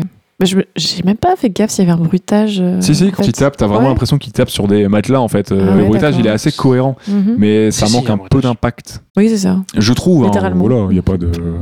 Ils vont peut-être pas représenter tous les persos, hein, c'est le Seigneur Anneaux, mais quel est votre perso favori? Ou celui que vous- qui vous a fait plus marrer aussi, peut-être, on peut peut-être discuter de ça. Dans cette version-là, on est d'accord. Oui, bien sûr, hein, dans la version de Bakshi. Ou vos créatures, euh, enfin voilà, ça s'étend, il n'y a pas que les personnages Mhm. principaux, hein, vous pouvez parler des créatures auxiliaires, on va pas reparler des Nazgûl, hein, je pense qu'on en a assez fait. Non, je crois que Non, c'est bah, alors, mon perso Mhm. préféré. Ouais, c'est compliqué. compliqué là. Ouais, compliqué. hein. Oui. Parce que Sam, ils me l'ont un peu détruit, hein, euh, je dois admettre. Parce que Sam, c'est. Voilà, dans la. Ah dans- oui, dans moi tellement. c'est- enfin, voilà, c'est Sam. C'est Samy, hein. Sam, Aragorn, c'est les deux persos. euh, Aragorn, t'as envie de le suivre jusqu'au bout de l'enfer, tu t'en fous, hein. lui, tu le suis, de toute façon, t'y vas. Et puis Sam, c'est- c'est c'est le mec que t'emmènes avec toi euh, pour, euh, pour aller suivre Aragorn, quoi. Bah Et Sam, ça, tu c'est- tourneras bien la pouce avec lui, hein, c'est C'est clair. son meilleur ami, c'est le C'est meilleur c'est pote. plus que le meilleur ami, c'est. Je sais pas, c'est ouais. C'est le vrai héros de l'histoire. Après, après, moi, il y a un perso, je trouve, qui est très. Au final, qui est pratiquement la même chose dans, dans le film de Jackson, c'est euh, Gollum. Gollum, je trouve que même au niveau de son design, c'est pas très loin de ce que- ce qu'ils ont fait dans les deux tours, en fait. Ah, même dans le premier, de toute façon. ouais. C'est vrai. Ouais. Alors que dans une, version du Hobbit, de le Hobbit, je crois que c'est dans la Mm. version du Hobbit où il a un design complètement différent, plus animal. Ouais. euh, où c'est complètement. Enfin, tu jamais tu devines que c'était un Hobbit à la base, quoi. Complètement rien à voir. Alors que là, ouais, pour le coup, c'était plus, c'est plus respectueux. J'ai bien aimé le Gollum aussi là-dedans. Non, bah, je sais pas, vous, vous, vous avez préféré qui? Difficile, ouais. Je... Compliqué. Compliqué. C'est pas comme dans Bah. les films où on n'a pas de, y a pas, y en a pas qui ressortent vraiment. Il y a Frodo qui, il y a Frodo Frodo, il qui ressort cool. beaucoup. Frodo, plutôt cool. Euh, Gandalf ouais. aussi. Ouais, ce que j'allais dire Gandalf. Moi, j'avais un peu l'impression que le héros du film, c'était Gandalf, en fait. Avec le fait qu'il retourne à la fin, comme il revient à la fin et tout, genre en mode euh, héroïque et tout. Enfin, je sais pas, mais j'ai l'impression que Gandalf, c'était un peu le perso principal de- du film, en fait. J'ai juste cette impression, quoi. Mon Gandalf. Je vous ai dit que j'aimais bien les Nazgûl ou pas? Ouais, ouais, je crois bien. hein. Moi, je pense que ce serait, ce serait le Balrog. Tu rigoles. Ah, par, par contre, on peut m'expliquer pourquoi. C'est euh, vrai Mais Ouais. non. Euh, Allez-y, continuez, on en reparlera dans Il deux minutes. hein. Il y a juste un petit, petit hot takes là, et après on va passer à la suite. Il a dit le Balrog. Ah, bah, ah oui. Euh, non, juste pourquoi Boromir, c'est un viking, en fait, j'ai pas compris. Bah, moi non plus, hein, mais en fait, ça Ouais. fait vraiment partie de l'imagerie un peu classique euh, de la fantasy, l'heroic fantasy aussi un peu à l'époque. hein. C'est pareil, hein, pourquoi Conan, c'est. Ouais. Pourquoi Conan il s'appelle Conan le barbare alors que c'est un cimérien C'est pas un barbare, tu vois. C'est pareil. Pourquoi Gimli c'est un des nains de Blanche-Neige Voilà, tu vois. Mais même pas il a, il, a une Non, taille, s'il vous il a plaît. une taille humaine. Il a une taille humaine. Oui, Moi, il a une taille humaine, choqué. mais il a le design des nains de Blanche-Neige. ouais. D'ailleurs, petit point commun avec Blanche-Neige, dans Blanche-Neige aussi, parce qu'on parlait de rotoscopie chez RF Bakshi, mais Disney a beaucoup utilisé la, la rotoscopie aussi. Notamment dans les scènes de danse de Blanche-Neige, où c'est une célèbre actrice et danseuse de l'époque, dont j'ai malheureusement oublié le nom, pardonnez-moi, qui prête ses traits à Blanche-Neige, y compris dans ses traits de visage, et qui a été rotoscopée notamment pour les scènes de danse, etc. C'est aussi pour ça que Disney c'est aussi bien animé. C'est très bien fait parce qu'il y a des très bons animateurs, mais ils ont des très bonnes refs et euh, ils ont des très bonnes refs et ils ont engagé des bonnes personnes aussi pour servir de référence. Merci pour l'anecdote, je connais, je savais pas. Tu l'avais non plus. Ah ouais, non, tu vois, là, je suis en train, ouais, les. Ouais. Vas-y, on va Ah, sur le bon Balrog. Ouais. D'ailleurs, on vient de revoir la scène. Ouais, ouais, ouais, ouais. Non, mais de toute façon, on revient tous euh, sur les NSQ. Vas-y, le Valorant. Ouais, c'est ça. On vient de revoir la scène dont tu parlais, Romain, et c'est vrai que en fait, le fait qu'ils soient lents dans leur gestuelle, bah en fait, non, c'est cohérent. je trouve. Enfin, le fait de le revoir, Là, il n'y a pas le son, t'as vu, c'est différent. Là, Ouais, c'est différent. Et il y a un truc, ouais, vraiment, tu sens comme si c'était dur pour eux de bouger, mais Ouais. je pense justement c'est c'est c'est en cohérence avec ce côté un peu, un peu Rigide. mort-vivant, un peu rigide, ouais, un peu. Puis ils sont plus à l'aise dès qu'ils sont, dès qu'ils ont pas la- le poids Ouais. d'une Oui. d'une couette, enfin du- d'un- d'une couette, d'un, Et d'ailleurs, à la fin, c'est Leur où ils se, sur décoiffent et tout de suite, il y a une autre prestance, quoi. Ouais. C'est c'est marrant, ouais. Tout de suite, c'est les gars, j'arrive. C'est ça. Vous êtes pas prêts. Donc euh, voilà, bon, il y a des soucis apparemment avec Boromir, des soucis avec Gimli. Euh, Est-ce que vous avez des soucis avec le Balrog ou pas? Oui, Ah, il est... bah, le problème, c'est Ben, que oui, comme oui. on a l'imagerie de Jackson, euh, Voilà. tu vois Lyon et les là, c'est un peu chelou. C'est spécial. Ouais. Mais c'est pas déconnant. Pour, pas la- pour une adaptation d'animation, moi j'ai pas trouvé ça déconnant. On n'avait pas l'imagerie de Jackson vrai, à l'époque, mais- faut se le dire. Donc, euh, Mm. bon, après, l'ombre et la flamme, j'aurais imaginé ça autrement. hein. J'aurais imaginé ça autrement, personnellement. Mais bon, ouais. Ouais, moi aussi, j'étais en mode pourquoi pas. Euh, C'est vrai que Jackson, c'était pas passé. euh. Moi, le seul truc où je me dis, c'est dommage, c'est juste qu'il est un peu petit. C'est tout. Bah oui, il fait taille euh, C'est enfin, un petit peu plus grand que C'est Gandalf, mais J'aurais pas dit non pour qu'il un tout ouais. petit peu plus grand. Pas forcément aussi grand que le Balrog de Jackson, mais un tout petit peu plus imposant. mais la scène Urukai, Parce que là, il est. Bah voilà, c'est quasiment la taille d'un Urukai, on va dire, on va dire ça quoi. c'est ça. Mais j'aime bien son design, je le trouve vraiment intéressant. Il y a ce côté vraiment mythologie, chimère, un peu, un peu grec.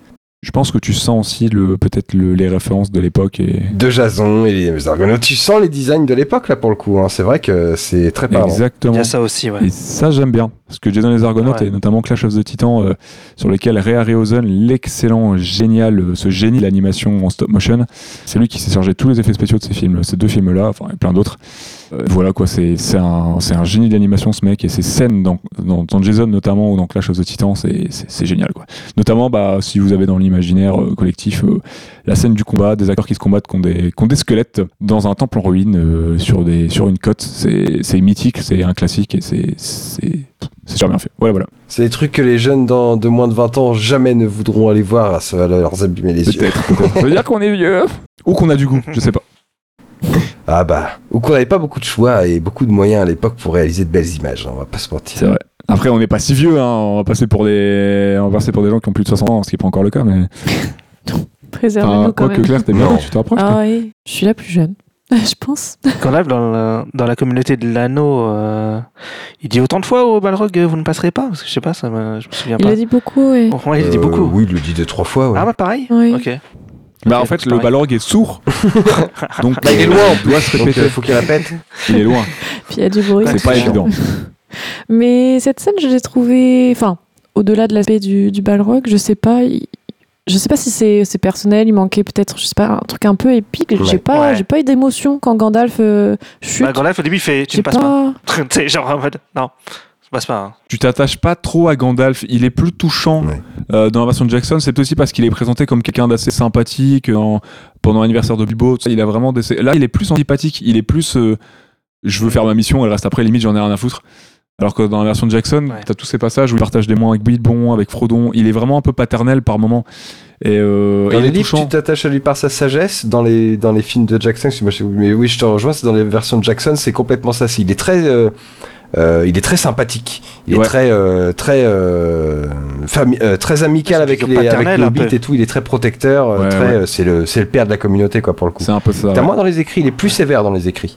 Ah, donc ça ressemble. Ouais, donc sur le coup, ce serait peut-être plus fidèle au Ah, livre. Là-dedans, il est perché. hein. Ah, il est perché, tu trouves Ah, mais il, a, il a des regards, des fois, il est Il est un peu flippant, pas, hein, ouais, ouais, le- ouais, c'est clair. Ah oui, il fait Jackson. Ah, comme Legolas. Hein. Mais regarde Legolas, il est. euh, Ah. Et ouais, mais Legolas, il louche. Legolas, il louche. Mais il est flippant dans un autre sens, Legolas. C'est ouais. D'ailleurs, on parle des personnages un petit peu. euh, sachez que Aragorn, donc euh, Strider, il est doublé par John Hurt, Oui. qui a joué Elephant Man notamment. Et pour citer un film d'animation, The Black Cauldron, donc le Taram et le chaudron magique, Ah oui. c'est lui qui joue le Hornet King, Ah oui. donc euh, le, le- le grand méchant, le, le squelette euh, cornu. Ah, le euh, squelette là, c'est un le mec Dark Lord, quoi. Ouais. Il y en a plein, ils disent, il me faisait flipper quand j'étais gamin et tout, mais je l'ai pas vu le film. Et Legolas et Digol. Donc Digol, c'est le pote de Smeagol qui se fait euh, qui se fait noyer, et, euh, noyer, qui se fait tuer, étran- étranglé Ah oui. Mhm. Oui, on voit au tout début, ça. Ouais. par Smeagol, donc qui deviendra Gollum. Il est joué par Anthony Daniels, alias C3PO dans Star Wars. Ah. Et en français, on s'est pas fait chier, on a pris la même voix française pour euh, Gollum et Langue de Serpent. Ah bah ouais. Pareil. pourquoi pas. On peut peut-être préciser euh, petite caution perso féminin qui déjà est pas très présente dans l'univers de dans, dans- dans Seigneur des Anneaux, mais là ça l'est encore moins puisque Galadriel elle est assez peu présente. Ouais. Eowyn elle a zéro ligne de dialogue, tu la vois en papier peint Ouais. quelques secondes, et Arwen on la voit euh, littéralement pas, pas du tout. Oui, en effet. je me souviens pas l'avoir vu. Il me semblait pas qu'on voyait Arwen non plus, ouais. Bah, de toute façon, euh, toute la partie euh, éliminatrice, ça va vite. Hein. Et ça par contre c'était ça que- c'était un petit point fort de Jackson d'avoir mis en plus Arwen euh, présente dans, dans ses films, Après, notamment tu- euh, où, euh, le moment où elle sauve Frodon, des Nazgûl, tout ça. euh, ça c'est vraiment des scènes qui sont très cool et qui sont des ajouts de Jackson. non? Je pense que le livre de base est très. Ouais, C'est une bromance, Ouais. hein. Pas de. Mm. Ah, la communauté. Enfin, tous Ouais, ceux qui partent en aventure, il n'y a pas une seule femme, quoi. Mm. Ah, complètement, ouais. C'est la vision de, de C'est l'époque, quoi. Mais sur la fin, il nous a fait Erwin quand même. Alors dans tout ce qui est thématique euh, lié au Seigneur des Anneaux, on peut peut-être en citer quelques-unes. Euh, bon, je pense que ça va être très très court parce que globalement, euh, je pense pas qu'on va aborder trop trop les aspects mythologiques et tout, même si euh, on peut citer par exemple Beowulf, certainement des influences chrétiennes aussi, hein, avec le paradis des elfes, tout ça, tout ça. Hein. Morgoth. Autre que Lucifer. Lucifer. hein, déchu. Complètement, Sauron, on peut le voir aussi comme un, peu un ange déchu, euh, un, un peu un, un, j'allais dire un ministre, un bras droit aussi des enfers, Lucifer, Ouais. ce genre de choses. C'est Crowley. Et on a, ouais, on a quelque chose de très, euh, un petit peu, enfin, un petit peu christique, je pense, euh, aussi par moment. Et une vraie euh, lutte du bien contre le mal, finalement, dans le, dans Ah, c'est très hein, manichéen, C'est hein. vraiment- C'est très manichéen, c'est un anneau, ouais. C'est pas Game of Thrones, Non. quoi. c'est le blanc, c'est le vert, c'est le bleu. Euh, le blanc, notamment de Minas Tirith, le blanc de Gandalf, euh, la pureté des elfes contre euh, la, la crasse et l'industrialisation euh, un petit peu et euh, la soumission euh, par, euh, par Sauron des, des terres. Très bien euh, représenté dans la trilogie de Jackson. voilà, des terres du milieu. Avec, euh, avec Isengard. Hobbit, ah, Allez, ça sort les petites rêves des années 2000. là. Mais voilà, bah, comme je disais un peu plus tôt, le mal, c'est vraiment la lutte contre le mal, même si Sauron bah, est assez peu, bah, en fait, n'est pas présent. On l'entreperçoit au tout début, se faire, euh, se faire, Oui. se faire dégommer hein, par, euh, par Isildur, mais euh, en ombre chinoise presque. Mais sinon, Sauron On est cité rapidement, mais, mais on le voit pas. On voit même pas l'œil de Sauron, d'ailleurs. en fait. Non, non, non, non. On voit pas du tout le Mordor. C'est vraiment euh, le mal est vraiment incarné par euh, Saruman, les Balrogs, euh, surtout ouais. les Nazgûl et beaucoup les orques. Les orques on les voit beaucoup. Et Saruman, on Avec, le voit euh, pas tellement non plus. Hein. Non, on le voit pas beaucoup non plus. Saruman on le voit un tout petit peu. Ouais, un petit peu, il a une petite scène à un moment avec les langues de vipère, c'est Oui, ça Langue de Serpent. Ouais, ouais.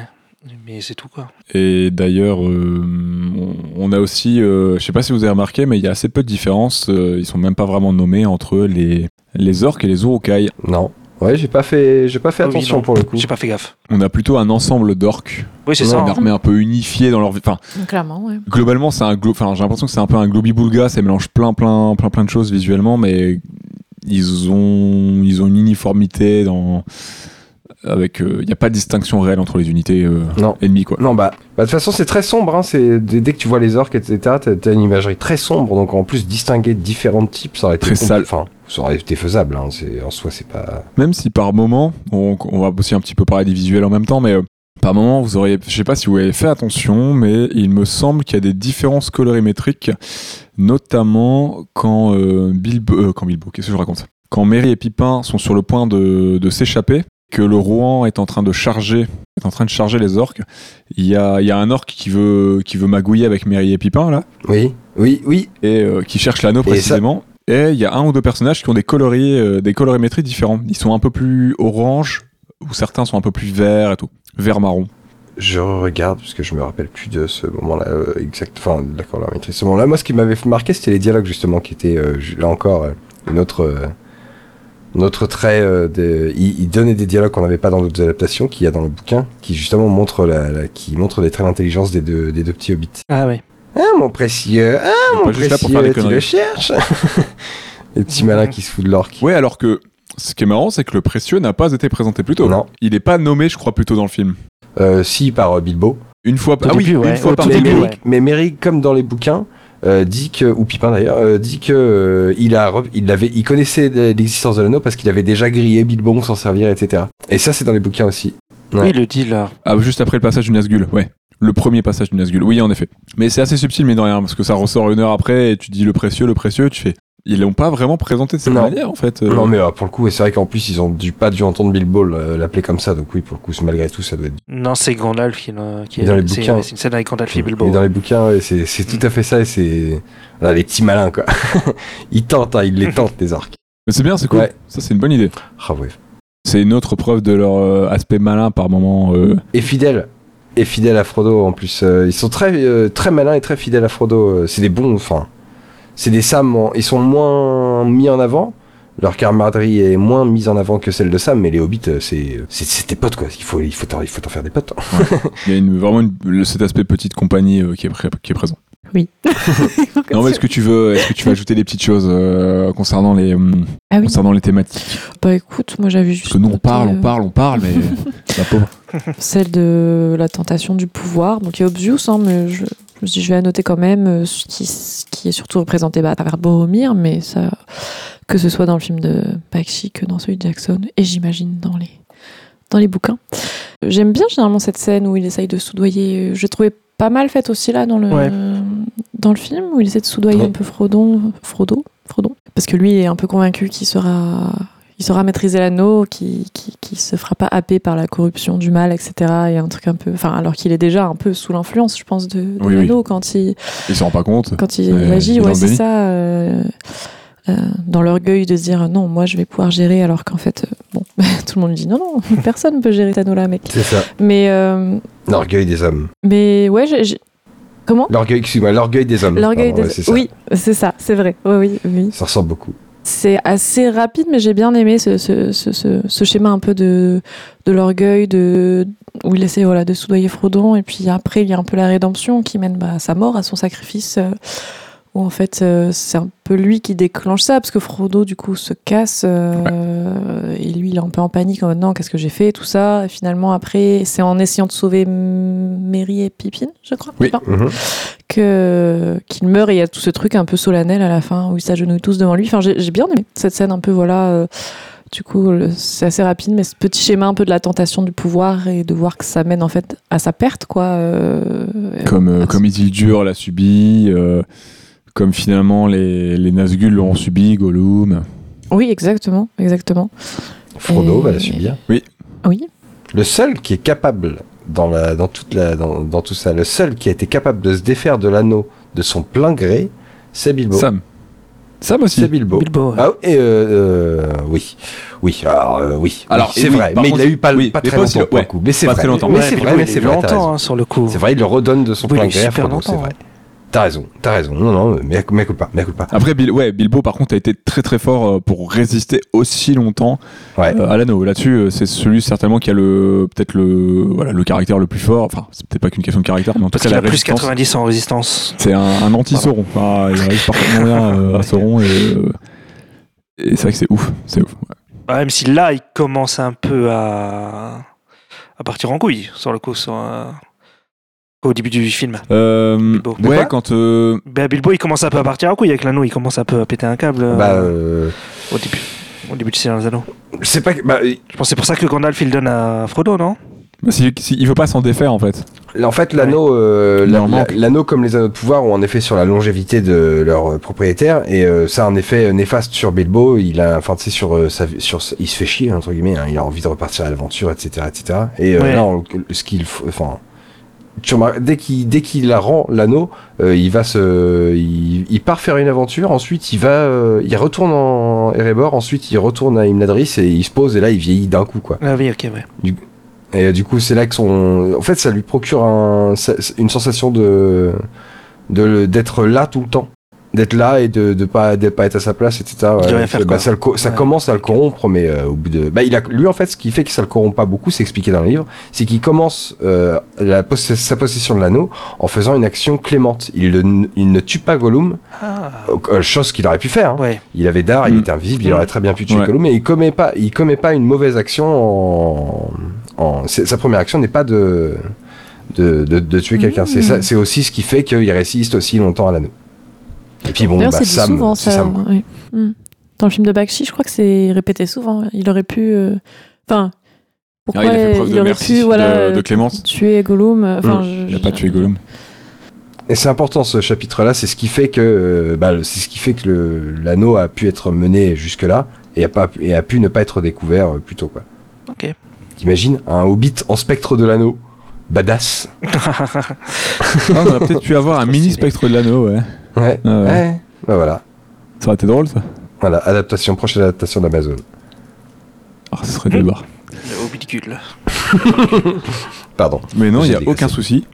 Donc pour tout ce qui est visuel, donc globalement vous avez, hormis la partie un petit peu roto, donc ce qu'on disait, la, polarisa la solarisation, pardon, euh, c'est la partie que vous avez vous le moins aimé, euh, vous, ah oui, vous, vous trois, vous bien aimé. l'avez un peu moins aimé. Si J'avoue que ça m'a pas gêné.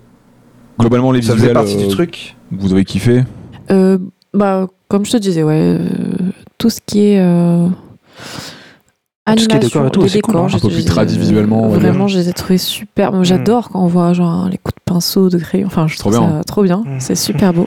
Pour ouais, l'animation plus, bah là, plus classique quoi, où ils ont vraiment euh, retravaillé le dessin au-dessus euh, de, de ce qu'ils ont filmé. J'aime beaucoup. Par contre, en effet, dès que, bah, dès qu'il y a ces aspects un peu plus live, enfin, je sais pas comment dire. euh, Ouais, avec l'aspect solarisation. ouais. photographique, quoi. Là, j'ai- eu plus de mal. euh, ouais. Donc surtout plus vers la deuxième partie du film, euh, Qu'on voit, les oui. batailles, etc. on le sent beaucoup plus. Ouais. Vous les gars, euh, c'est pareil, vous avez plutôt kiffé, euh, kiffé le visuel, ça va? Dans l'ensemble, ouais. Ouais, Globalement, bah, ouais. À part le cara design. Oui, euh, voilà. À part oui, certains non, ça va. design. C'est c'est le cara design qui était un peu compliqué. Le Cara Design, c'est peut-être ce qui ouais, tranche aussi un petit peu. Moi, il y a des choses que j'aime bien dans le style globalement, mais c'est vrai que c'est un. Ouais, je peux comprendre que je peux comprendre qu'on adhère pas, hein. sachant qu'il y a des Cara Design, genre celui d'Elrond, je le trouve pas foufou non plus. On dirait un empereur romain, euh, on, Oui. on dirait un César Oui. assez classique. C'est vrai. Oui, c'est clair. Avec son trône sur la table, parce qu'il est assis Ah sur ouais, la mais- table littéralement. hein. oui, vas-y. C'est euh, je suis le patron, je hein. Oui, vrai. Incroyable. Par contre, je sais pas si vous aurez noté, vu qu'on parle de DA et des visuels, mais euh, il y a autre chose que je trouve. euh, alors, je sais pas s'il y avait déjà eu des visuels faits par Jack- euh, Jackson, euh, faits du temps de Tolkien qu'il avait Tolkien. validé, ça j'en sais rien.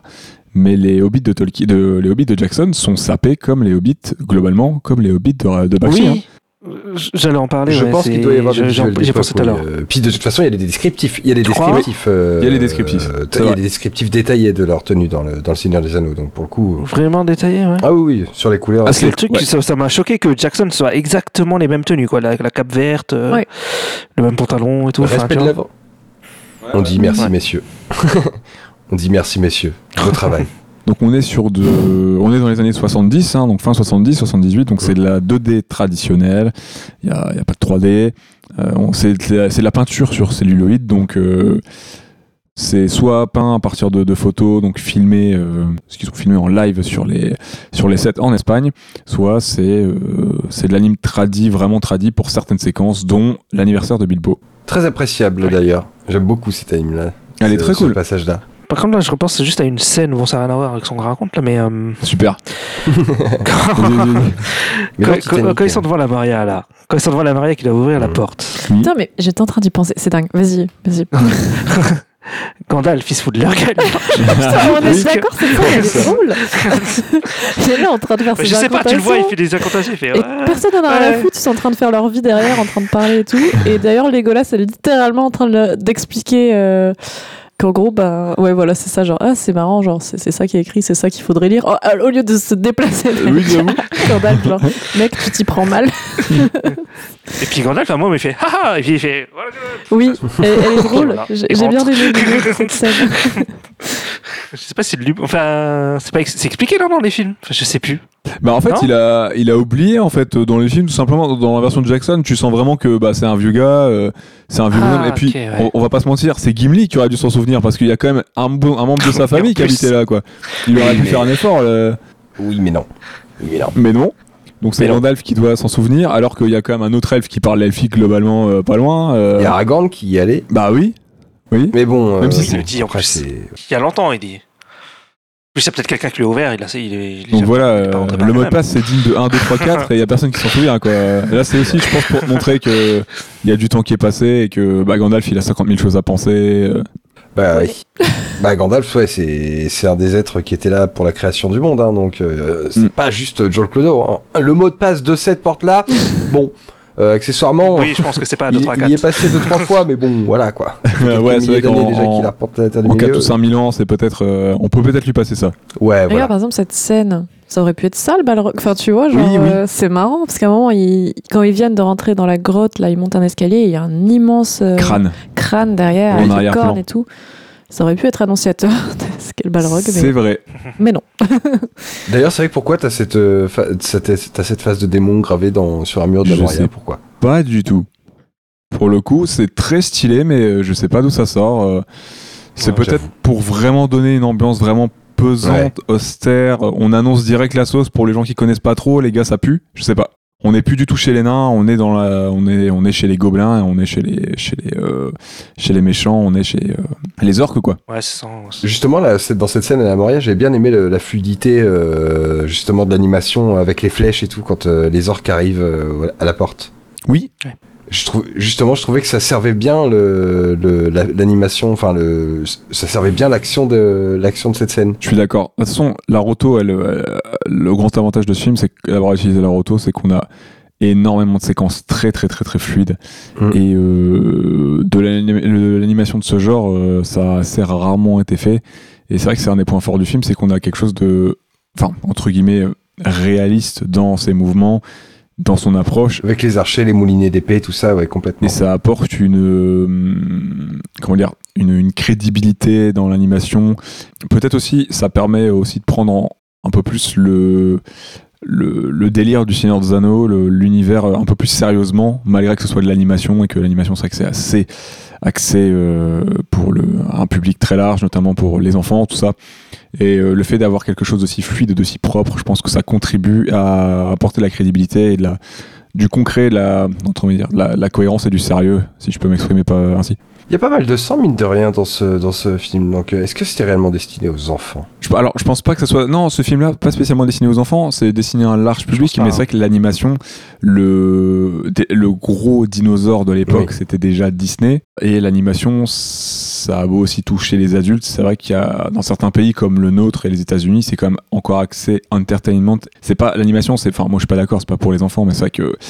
Euh, tu regardes les produits Disney, c'est accessible dès 3 ans la plupart du temps. Quoi. Oui, je parle de- des films d'animation Le classiques. public cible, c'est souvent Voilà. les enfants. Enfin, à 3 ans, moi, tu m'emmenais, tu m'emmenais, moi, me, tu m'emmenais voir Blanche-Neige, je me chiais dessus devant la sorcière, hein, excusez-moi. Euh, hein, on est d'accord, c'est.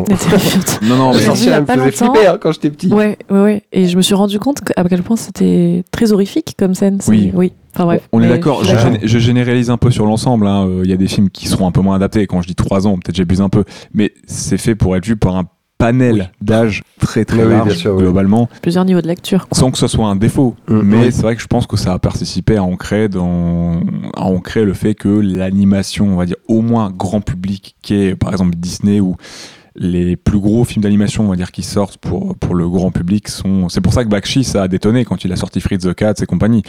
Puisque lui, il est parti sur quelque chose de beaucoup plus adulte et qu'il aborde les thèmes de manière beaucoup plus sérieuse sans se dire, bah, les enfants, ils pourront le voir ou pas. Je sais pas si ça l'intéresse, tu vois. Il a choisi ce média pour s'adresser à des- à des adultes. Voilà, il en faut pour tout le monde. Et je pense que Anneaux rentre là-dedans. C'est juste un film, il a Ouais. utilisé cette technique parce que lui, ça lui sied de le faire, et puis c'est tout, quoi. De toute façon, je pense qu'un film live Seigneur à l'époque, c'était impossible. Bah, ah, après, quand tu vois ce qu'ils ont réussi à faire avec Jason et les Argonautes, mais ils ont réussi à faire des choses, ça aurait coûté très Oui. cher, mais, et ça aurait pas été très très beau. Ça aurait Après, euh, dit, Jason, mais- euh, tout ce qui est créature et tout, euh, tout est en stop motion. Ouais. C'est de l'animation. Ah, ils auraient pu faire un truc en Ouais, stop mais motion. t'aurais eu l'anime. Ouais, oui, oui, oui. Full Ouais. live, c'était pas Ouais. possible, je pense pas. Non, c'était pas possible. Euh, live, c'est compliqué. Ouais. De toute façon, enfin voilà, c'est juste qu'on a, on n'a pas le choix quoi. Mais euh, là, c'est vrai qu'en en animé 2D comme ça, en dessin, enfin entre guillemets, c'est littéralement du dessin animé. Euh, ça permet Oui, beaucoup plus de choses et je pense qu'à l'époque, euh, de toute façon, on n'avait pas d'autres technos pour faire autre chose que ça, pour que ça soit voilà euh, cohérent et fonctionne à l'écran quoi, visuellement quoi. Ouais. Mais l'animation, même encore aujourd'hui, ça permet d'adapter tout et n'importe quoi. C'est sans, C'est sans limite. euh, Contrairement au live. Et c'est dommage que ce soit un média qui qui ait pas plus de place et qui soit pas pris plus au sérieux, dans lequel on développe pas plus de moyens, parce que c'est vrai qu'il y a des arcs en heroic fantasy ou en science-fiction qu'on adorerait voir et qui seraient juste Ah, jubilatoires yes, euh, en, en, en anime. hein. En vrai, j'ai l'impression que ça évolue quand même un peu. Moi, Arkane m'a mis, euh, honnêtement, Arkane que j'ai là m'a vraiment remis dans dans l'animation, m'a mis une claque. Ah yes. Euh, complètement, on sort Par complètement exemple, de, ce qu'on- là- de je digresse complètement, mais Arkane Ouais. a vraiment foutu une claque au niveau de l'animation et je me suis dit ouais en fait on peut Ouais. on peut vraiment raconter de Oui. tout l'or avec euh, tout type de graphisme. Aujourd'hui ça passerait bien. euh, Il y a vraiment moyen de faire des, des trucs super quoi. Moi, par exemple, là, je regarde le Cyberpunk euh, Edge Runner, bah, c'est pareil, quoi. Enfin, c'est, c'est une très bonne adaptation de Cyberpunk, quoi. C'est, c'est vraiment cool. euh, Ça marche C'est sur très Netflix bien. ça c'est ça non? Ouais, sur. Netflix, ouais. Genre Ouais. du des, des, des- du World of Warcraft par exemple. Ça c'est un lore ultra riche Ouais. qu'ils pourraient faire en animation aujourd'hui. Ce serait euh, juste fou. Complètement. Bah, même si de toute façon le film qu'ils ont déjà fait, euh, c'est à 80% de l'anime, hein, le film Warcraft. Ouais, c'est Oui. ça, de la ligne plus, plus classique. Ouais, mais il y a des vrais acteurs, ils auraient dû faire tout Oui, en 3D. pour le coup, enfin, oui. Je suis complètement d'accord. Des cinématiques. Le film, moi les cinématiques, hein, tu me fais, tu Ouais, mets deux voilà. heures de cinématiques, euh, c'est Ah bon, oui, je hein. prends. Ah, carrément. Pour ce qui est de la musique, on va parler un petit peu de la musique parce qu'on a tous l'air d'avoir un petit peu apprécié euh, cette partie du film. Ouais, ouais, ouais. On la doit à Leonard Rosenman, qui est un compositeur américain né en 1924. Il a notamment travaillé sur euh, Beneath the Planet of the Apes, donc c'est le deuxième opus sorti en 70, Battle euh, for the Planet of the Apes, c'est le cinquième sorti en 73. Barry Lyndon, il a même gagné un Oscar pour euh, les euh, retravails des compositions d'Handel et des compositions, euh, je crois, originales. Donc un Oscar qu'il a gagné en 75. Et sur Robocop 2 en 1990. T'as fait exprès, tu voulais placer Robocop, c'est Ouais. sûr. Complètement par hasard. Le 2. On a aussi Paul Comte qui est crédité à la musique, qui est un compositeur autrichien euh, assez peu connu. Je le connaissais pas du tout. Né en 1920. Il est, euh, il est réputé pour ses œuvres scéniques, donc opéra, ballet, mais aussi euh, musique vocale, orchestrale et de chambre, comme le piano par exemple. L'opéra, ça doit être lui qui doit être sur quelques scènes euh, qui m'ont marqué. Peut-être bien, ouais. j'imagine. Ah ouais. Bah, peut-être sur la chanson de Tour Gandalf, Peut-être. avec euh, une chorale et tout. Ouais, je sais pas. J'ai pas regardé, Ouais. euh, je sais pas si dans le détail je peux trouver exactement ce qu'ils ont fait, j'ai pas, euh, j'ai pas l'info là-dessus. Et bah, globalement, quel est votre avis sur la musique Euh, Qui veut commencer? Je décide encore, c'est ça? Allez Cyril, est-ce que tu saurais Daté. Daté. Daté mais sympa. Alors très mar... justement qui va euh, c'est euh, comment dire?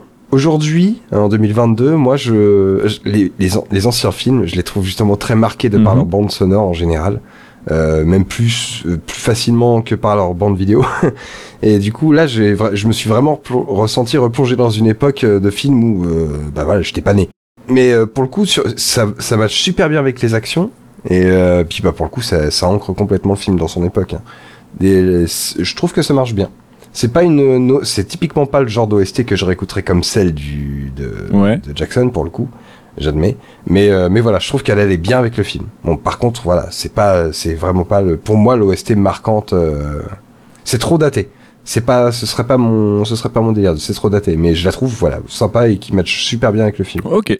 J'aurais pas vu quelque chose de plus trop, enfin, bah, de plus moderne et plus sérieux euh, sur cette, euh, sur cette animation là pour le coup. D'accord. Euh, Claire? Écoute, j'en ai déjà parlé tout à l'heure, mais ouais, pour moi, ça marche bien. J'ai bien aimé, euh, je pense, voilà, c'est un parti pris, mais ce côté plus. Pas plus joyeux, mais je sais pas, il y a un truc euh, épique, mais comme je disais, pas dans le côté trop sombre ou, ou dramatique, tu vois, de, de l'épique qu'on pourrait avoir peut-être plus dans les films de Jackson, Mhm. mais là, plus, je sais pas comment dire. euh, Il y a toujours un air un peu entêtant, un peu. qui donne de l'optimisme et qui parfois, justement, je trouve. Donne un ton particulier aux scènes parce que même je me souviens même en regardant je disais c'est marrant cette scène elle est, elle est elle est un peu dramatique et pour autant la musique elle est elle est parfois un peu enjouée il y a, il y a un truc qui je sais pas euh, comme si les clairons ressonnaient en mode Ouais, euh, allez ce c'est reparti enfin je sais pas quelque chose d'épique, mais dans, dans la version plus entêtante. Plus... Mais ça marche bien, ça marche bien parce que je trouve euh, déjà que c'est joli et, hum, et ouais, ça donne vraiment un ton particulier au film et, ça accompagne la patte très originale, euh, je trouve, de Bakshi et ça rend le film unique, quoi. euh, Pour ça, euh, même si, comme je disais, j'ai bon, parfois lors du, visionnage, pardon, j'étais un peu mi- mitigée parfois. Enfin, le film reste très personnel et, il apporte vraiment une proposition. Donc la musique est totalement en accord avec ça et non, franchement, j'ai bien aimé. D'ailleurs, tu parlais des clairons parce que ça me fait penser à quelque chose. Parce que je sais pas si vous vous souvenez, à un moment dans le film, il y a des. C'est Camelot, c'est ça Il y a plein de. de quoi T'as dit quoi Je dis c'est Camelot, c'est ça. Non, non, non, pas du tout. Non, non. Justement, à quelque chose d'époque, ça m'a rappelé des, des choses que j'ai déjà entendues. J'ai creusé un peu, je me suis dit, Ok. Robin des ça me rappelle un truc, les petits clairons. Et non, en fait, pas Robin des Bois, parce que ce genre de petites trompettes, de- genre les, typiquement, on les entend dans les batailles du gouffre de Helm et tout, tu peux entendre quasiment les mêmes dans une grosse scène de Spartacus de Kubrick. Ah bah tu vois T'as le même genre. Donc, Bah Là, merde. Il m'a cassé mon tu truc. citais de l'epicness et un peu du film historique avec des grandes batailles, genre de choses, tu vois, on est carrément dedans. Et du coup, la bataille du gouffre de Helm m'a un peu fait penser à ce qu'on peut avoir, par Ouais. exemple, chez, euh, chez Kubrick dans son Spartacus, avec des milliers de figurants, euh, des petites trompettes comme ça avant de se foutre sur la tronche et tout, et euh, un côté un peu épique, mais épique années 60-70, ce côté un peu old school du cinéma. Et euh, avec des BO très cool, hein, parce que si vous avez jamais entendu les BO de Spartacus, par exemple, c'est très très très sympa. Mais t'as voilà, t'as ce, Je connais. Non. T'as ce vieux côté-là euh, très très cool qu'on que je trouve je trouve qu'on retrouve complètement dans le Seigneur d'Anneau donc je pense que donc de, de Bakshi.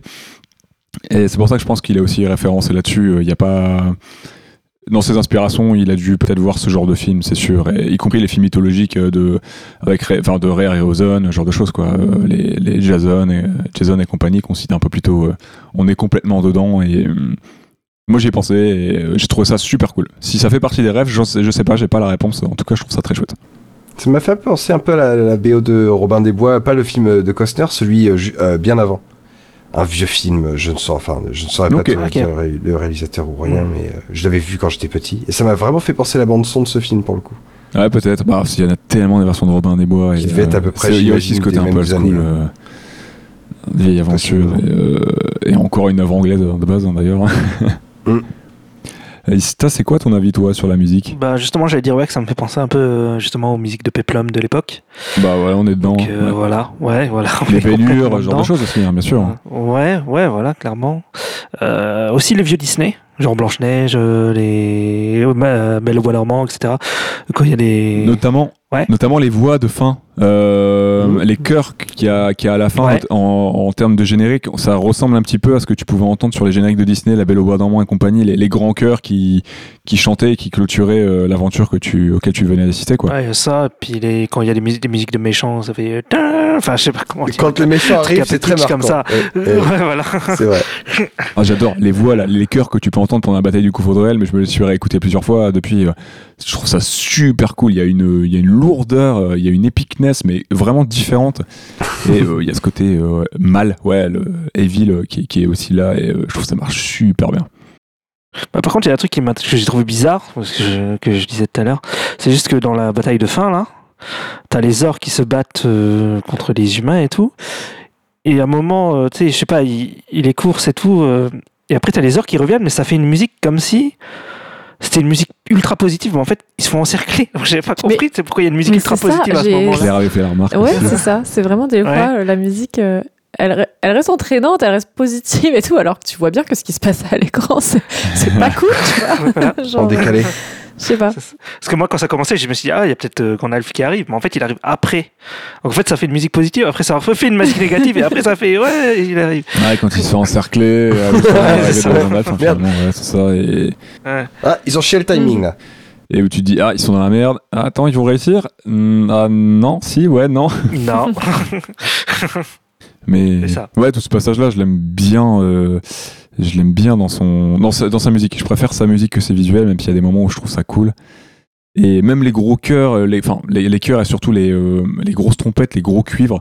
Je sais pas si vous êtes familier du film Conan, le- du coup de, de John C'est Milius. lequel Oh, j'ai jamais vu. Celui avec Schwarzy C'est le premier, connaît le, le barbare. Ouais, C'est oui, le tout oui. premier de Schwarzy, oui. réalisé en 82. Et je trouve que tu peux faire des petits ponts en termes peut-être d'ambiance. Et je sais pas si dans les références, bien des références communes, je sais pas, mais des ponts un petit peu musicales dans euh, ce qui est utilisé euh, dans la BO de Conan de Basil Paul Doris et, euh, dans la BO du, Seigneur des Anneaux. y a, que ça soit dans l'utilisation des cuivres, des trompettes et tout, et des voix, des chœurs qui portent littéralement. rien que l'intro de Conan, hein, porté par. Par des cuivres et porté par les voix des euh, qui, animent en fait le, rasage du, village euh, de Conan tout ça tout ça. Enfin c'est juste épique avec tout ça le doom tout ça tout le sadoum etc et euh, je trouve qu'on est vraiment un petit peu dans ce délire là par moment Je l'ai pas vu depuis au moins 25 ans. Tu me conseillerais de revoir, Conan de Chardy ou pas? Le premier ouais en vrai euh, rien que la BO moi c'est une de mes BO préférées hein. moi j'adore le travail de Basil Paul Doris Ok, bah rien que pour ça, je regarderai. Et ouais, je te conseille carrément de le revoir parce que je l'avais revu. Euh, dans mon souvenir, je l'ai revu à 2-3 ans. Je, je m'étais dit, ouais, c'était vraiment pas fou. C'est pas la vision que j'ai, euh, que j'ai moi de Conan quand je lis Conan. Mais le film est pas mal du tout sur pas mal de points, notamment la musique. La musique, elle est fantastique. Ça donne une, voilà, ça donne un, ça, ça donne une ambiance, mais de folie. Et euh, c'est tellement de folie que ça inspire encore les jeux Conan qui sortent aujourd'hui. Euh, donc 40 ans après. Ah ouais, hein. Il y a 40 ans le film déjà Bah 82, enfin euh, donc là il a 40 ans ouais. Mais euh, depuis un peu avant, depuis euh, depuis une trentaine d'années, enfin tout ce qui est pensé un peu autour de Conan, le film l'influence encore et euh, le film est très cool. Ouais, je te le conseille et euh, tu on en reparlera et euh, c'était très très très sympa à voir quand j'ai redécouvert. Et du coup, c'est la, la bande son t'inspirait un peu. le- Enfin, ouais, Conan t'inspire un peu le Seigneur des Anneaux pour le coup. C'est inspiré. Je sais pas si le Seigneur des Anneaux a inspiré. En tout cas, je trouve qu'ils sont dans- sur cette même vibe euh, fin 70 début 80 de fantasy, d'heroic fantasy. Ouais. Et il y a des ponts, bah tu sais par époque. euh, des codes, peut-être. il y a des codes qui reviennent. se sont imposés un peu, ouais. Et notamment l'utilisation de certains instruments, des chœurs ultra présents et une utilisation des chœurs qu'on n'a pas aujourd'hui. Quand tu prends les chœurs utilisés un petit peu et non, bah, dans le dans le Seigneur des de Jackson, c'est pas du tout la même utilisation. Et là, je les trouve un peu similaires dans les codes, euh, dans la manière dont ça, ça s'approche entre ces deux films. Et c'est très positif hein, ce que je dis, parce que c'est c'est deux films avec des BO géniales et celle de Conan, elle est, euh, elle est fantastique. Ça fait partie des BO que je peux écouter Ouais. sans penser au film, tu vois. Ok. Voilà, voilou. Bon, est-ce que vous avez bon, bon, moi j'ai adoré. Hein, je vais pas refaire un, je vais pas revenir trop dessus, mais voilà, ça fait partie pour moi des très gros points positifs du film. hein, la, la BO euh, du Seigneur des Anneaux de, donc, de Bakshi. Euh, pour moi, c'est réussi. Je l'écoute en dehors du film un petit peu depuis quelques jours après avoir vu le film. J'ai même réécouté un petit peu avant pour me mettre dans le mood. J'aime beaucoup. Euh, je trouve qu'elle fonctionne bien. C'est c'est dans le mood des BO que j'aime bien, j'aime bien écouter, des années 70 et 80. Euh, Ça appelle l'aventure. Il y a, il y a beaucoup de choses que j'aime dedans et je trouve qu'elle fonctionne bien, qu'elle accompagne bien les images et, euh, je pourrais même, je pense qu'elle pourrait même accompagner d'autres images de films et euh, j'aime bien. Ouais, je suis client et ouais, c'est daté, mais pas daté péjorativement. C'est ancré, je dirais plutôt. C'est ancré et j'aime bien parce que ça me fait voyager peut-être dans cette vision héroïque et fantastique des années fin 70 et début 80. D'époque complètement. Je trouve que c'est un point positif. Parce que je le trouve pas. Voilà, c'est pas vidéo, c'est vraiment un voyage Non. temporel. Oui, voilà, c'est ça. Un beau petit voyage inter du milieu. Et les petites euh, musiques, les petits, les petits chants qu'il y a d'ailleurs dans le film, c'est vrai qu'on en a pas trop parlé, mais moi je les trouve très sympathiques aussi. Mhm. C'est dans la cohérence de ce qu'a proposé Tolkien dans ses livres et, et j'aime bien. Je trouve que ça détonne pas trop du reste du film, c'est plutôt bien intégré à la musique et, euh, et à l'univers du film et ça casse pas, il n'y a pas une cassure entre les chants et le reste du film qui n'est pas chanté. Euh, Il n'y a pas cet aspect comédie musicale. euh, on est vraiment sur des protagonistes qui chantent. Lui, ça fait pour, euh, pas, ouais, ça fait pas quoi. Non, ça fait partie de la scène. Enfin, je sais pas comment l'expliquer, je- mais Ouais, ça fait partie du récit, vraiment. Euh, ils sont ouais. pas là pour raconter ce qui se passe ou ce qu'ils font. ouais. Ils sont là pour chanter une chanson de leur univers. Bon, ils racontent un petit peu avec euh, Miss Randir euh, quand ils rendent quand ils rendent hommage à, à la légende qui était Gandalf. Mais c'est tellement, je sais pas. La manière dont c'est intégré, j'ai pas l'impression d'assister à une comédie musicale. euh, Après, pourquoi pas, hein Moi, je veux bien voir une comédie musicale Seigneur oui, c'est vrai, pourquoi pas. Bah, en vrai, euh, ça serait, ça serait pas incohérent, hein, oui. suivant comment c'est fait. Mais je crois que le téléfilm Le Retour du Roi, c'est beaucoup de chansons. De ce que Je pense entendu. que mon complétisme Ouais. s'arrêterait là.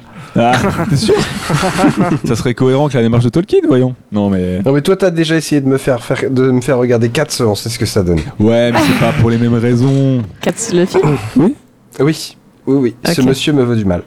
Donc, je t'attends pour la suite parce qu'on a vu que 3 minutes. Donc, euh, C'est tout ce que vous si avez on fait pu, euh, 3 minutes tous les 6 mois, ça va être compliqué. On va mettre 10 ans.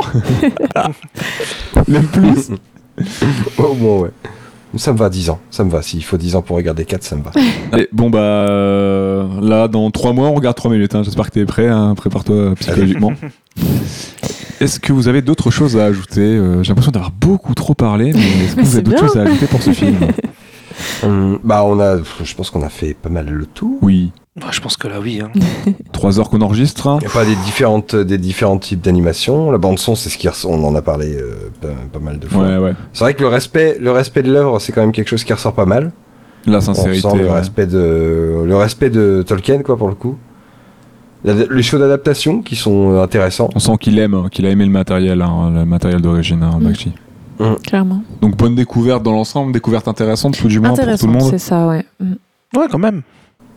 Quelques sympa, trucs ouais, qui nous font sourire, mais dans l'ensemble, Ouais. en vrai, c'est particulier. C'est particulier, disons. Euh, est- vrai que c'est- euh, je sais pas typiquement à quel âge euh, je pourrais montrer ça à mon neveu, par exemple. Bah, Ah deux ouais, ans. Ça, c'est compliqué. hein. Complètement.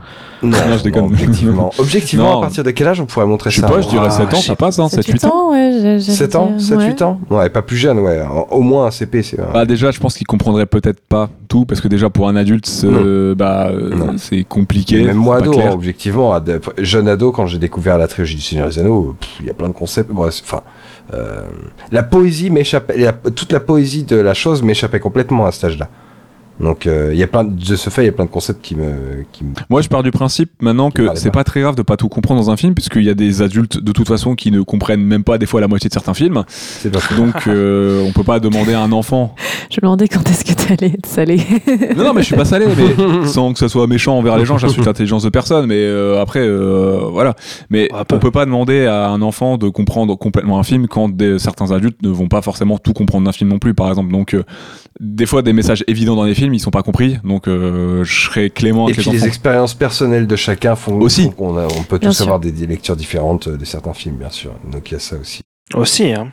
Mais par exemple, pour Seigneur des Anneaux là, il y a peut-être l'imagerie pour un enfant jeune qui pourrait peut-être euh, être un peu embêtant, et puis euh, les petites erreurs de scénario qui font qu'il va peut-être pas s'amuser aussi, quoi. Voilà. Ouais, il serait peut-être susceptible Oui, de capter des trucs aussi. euh, Oui, oui. On voit pas, tu vois, justement à cause de cette, cette image. Enfin, je sais pas, les enfants, ils ont quand même un imaginaire tellement développé. ouais, bien sûr, hein, aussi ça peut être que- très positif aussi. Hein. Que si ça se trouve, ils auraient un prisme, je sais pas, de, de vue du film qui, qui nous échappe. Enfin, d'où les plusieurs degrés de lecture, quoi, selon. Mm. Mais ouais. mm. Ah bah un gamin qui lit le Silmarion, euh, il va imaginer, il va imager ça pas comme nous. Ah, je pense, ouais. oui. Compliqué. Bah, je pense qu'on va pouvoir se diriger vers la sortie après avoir un- insulté l'intelligence de beaucoup trop de monde euh, pour ma part. Euh, n'hésitez- N'hésitez pas à nous retrouver sur Twitter et Instagram. Est-ce que tu nous dropperais pas le petit nom qui va bien Oui, donc euh, bah, Twitter et Instagram, comme tu as dit, euh, @stopmotionpod. Et aussi, je commence à alimenter le TikTok, euh, c'est @stopmotionpodcast. Oui, voilà, Voilà. on fait un petit peu de promo, un petit peu de pub sur TikTok. Donc, euh, bon, si vous écoutez déjà le podcast en vrai, je sais pas si ça, voilà, ça vous intéresserait plus que ça, mais en tout cas, on fait un peu de pub dessus. et N'hésitez pas à nous, à nous suivre tout de même, à mettre des petits likes, tout ça, tout ça, et allez faire un petit tour mine de rien, ça, ça vous fera peut-être marrer. Oui, faites ça. Petit petit cœur, voilà. Oui. Petit com. Venez voir Ista danser sur Frozen. N'hésitez pas à mettre. Ah oui, mo- grand moment magique. C'est magique. C'est comme quand les Nazgûl ils apparaissent, ils disparaissent et que Frodon il court au ralenti, tout ça, tout ça avec des fleurs. N'hésitez pas à mettre 5 étoiles sur Apple Podcast et Spotify. Et vous pouvez également nous soutenir financièrement sur Utip. C'est Stop Motion Pod sur Vous pouvez juste nous suivre, vous abonner sans, nous, sans avoir de contrepartie financière, mais euh, n'hésitez pas si vous voulez nous soutenir. euh, toute aide est le bienvenu et on vous remercie grandement. Merci d'ailleurs à nos premiers euh, Utip. euh, on n'a pas encore de nom. euh, Les faudra- tipeurs Utipeur, il faudra qu'on tranche, on verra. Ah, eux, ils appellent ça les Fire Tippers Fire euh. D'accord. Ouais. Bah, merci aux premiers euh, Hobbits euh, qui nous suivent euh, sur, euh, sur Utip. Merci aux premières donations. On vous remercie grandement et Merci euh, merci beaucoup. pour votre soutien. Premier membre de la communauté. prochain épisode du thème Quand la musique est bonne et dernier épisode, on va faire un grand, grand, grand écart en termes d'ambiance et d'univers, puisqu'on va passer du Seigneur des Anneaux à South Park, Bigger, Longer and Uncut, sorti en 1999 de Trey Parker. Donc rien, rien à voir. Ah, J'étais au collège, c'était un grand moment ça. Bah, J'allais bientôt être au collège, moi, et c'est. Moi, ouais, j'étais c'est- au... moi, j'étais en primaire, moi, sur le coup. Ça va être une expérience, je pense, à revoir. J'ai pas eu depuis C'est très générationnel. longtemps. C'est Ah générationnel. non, mais j'étais en primaire et je voulais à tout prix aller le voir parce qu'il y avait des, Parce qu'il y a Saddam Hussein. des potes euh, de l'école qui disaient Ah, on a été le voir et tout. Genre, tu sais, comme c'était un peu interdit. Ah bah oui, c'est- oui. Ouais, et puis Saddam Hussein était à la, po- à la mode à l'époque. On voulait forcément avoir un film d'animation avec lui dedans. hein. Forcément. Forcément, c'était ça qui nous intéressait, gamin. Euh, donc n'hésitez pas non plus à aller faire un petit tour du côté d'Ultimates, notre émission sur les séries d'animation, si ça vous intéresse. Euh, merci beaucoup de votre soutien et de vos écoutes. Merci beaucoup Cyril d'avoir pris autant de temps, nous avoir accordé autant de temps pour, euh, pour nos petites conneries autour du Seigneur des Anneaux. Avec grand plaisir, on a bien rigolé, c'était sympa. Et euh, puis euh, c'était sympa de redécouvrir euh, le, le film d'animation là, franchement, c'est aucun regret de, je suis content de pas être passé à côté. Ah bah c'est cool, écoute, ça nous fait aussi plaisir et nous on est grave content de t'avoir reçu, on a passé un super moment, c'était grave bien, puisque bah voilà, Cyril, c'est vrai qu'on l'a pas dit, mais on se connaît de plan séquence, hein, du Discord de plan séquence Oui. de Sofiane. Et euh, donc il fait entre autres la saga, euh, le Marvel Cinematic Universe en podcast. euh, Et à ce moment, je suis en train de les faire chier avec euh, avec euh, toutes les adaptations qui sortent en fantasy. c'est terrible. vrai. Je, je, je, je les on discute souvent et on passe toujours des bons moments, c'est toujours très cool. Donc voilà, on est content d'avoir bouclé un petit épisode tous ensemble et Ouais, très sympa. et ça nous fera de super souvenirs. Encore merci beaucoup de votre soutien. Merci à mes deux comparses pour cette nouvelle aventure qu'on vient de boucler. C'était grave cool. Yes. J'espère que vous n'avez pas trop souffert avec ce film. Du tout. Non, ça va. Franchement, ça va. On Ah a eu ouais. pire. Et on aura encore. Je pense aussi. Il y a des petites pépites qu'on va faire un jour. euh, Vous êtes pas prêts, je crois. c'est sûr. Sur ce, euh, je vous dis et on vous dit tous à très vite. Et euh, ciao ciao. Yes. Ciao. Ciao. À bientôt. Take the Hornbeat to Isengard, apparemment. Je mettrai peut-être ça à la fin.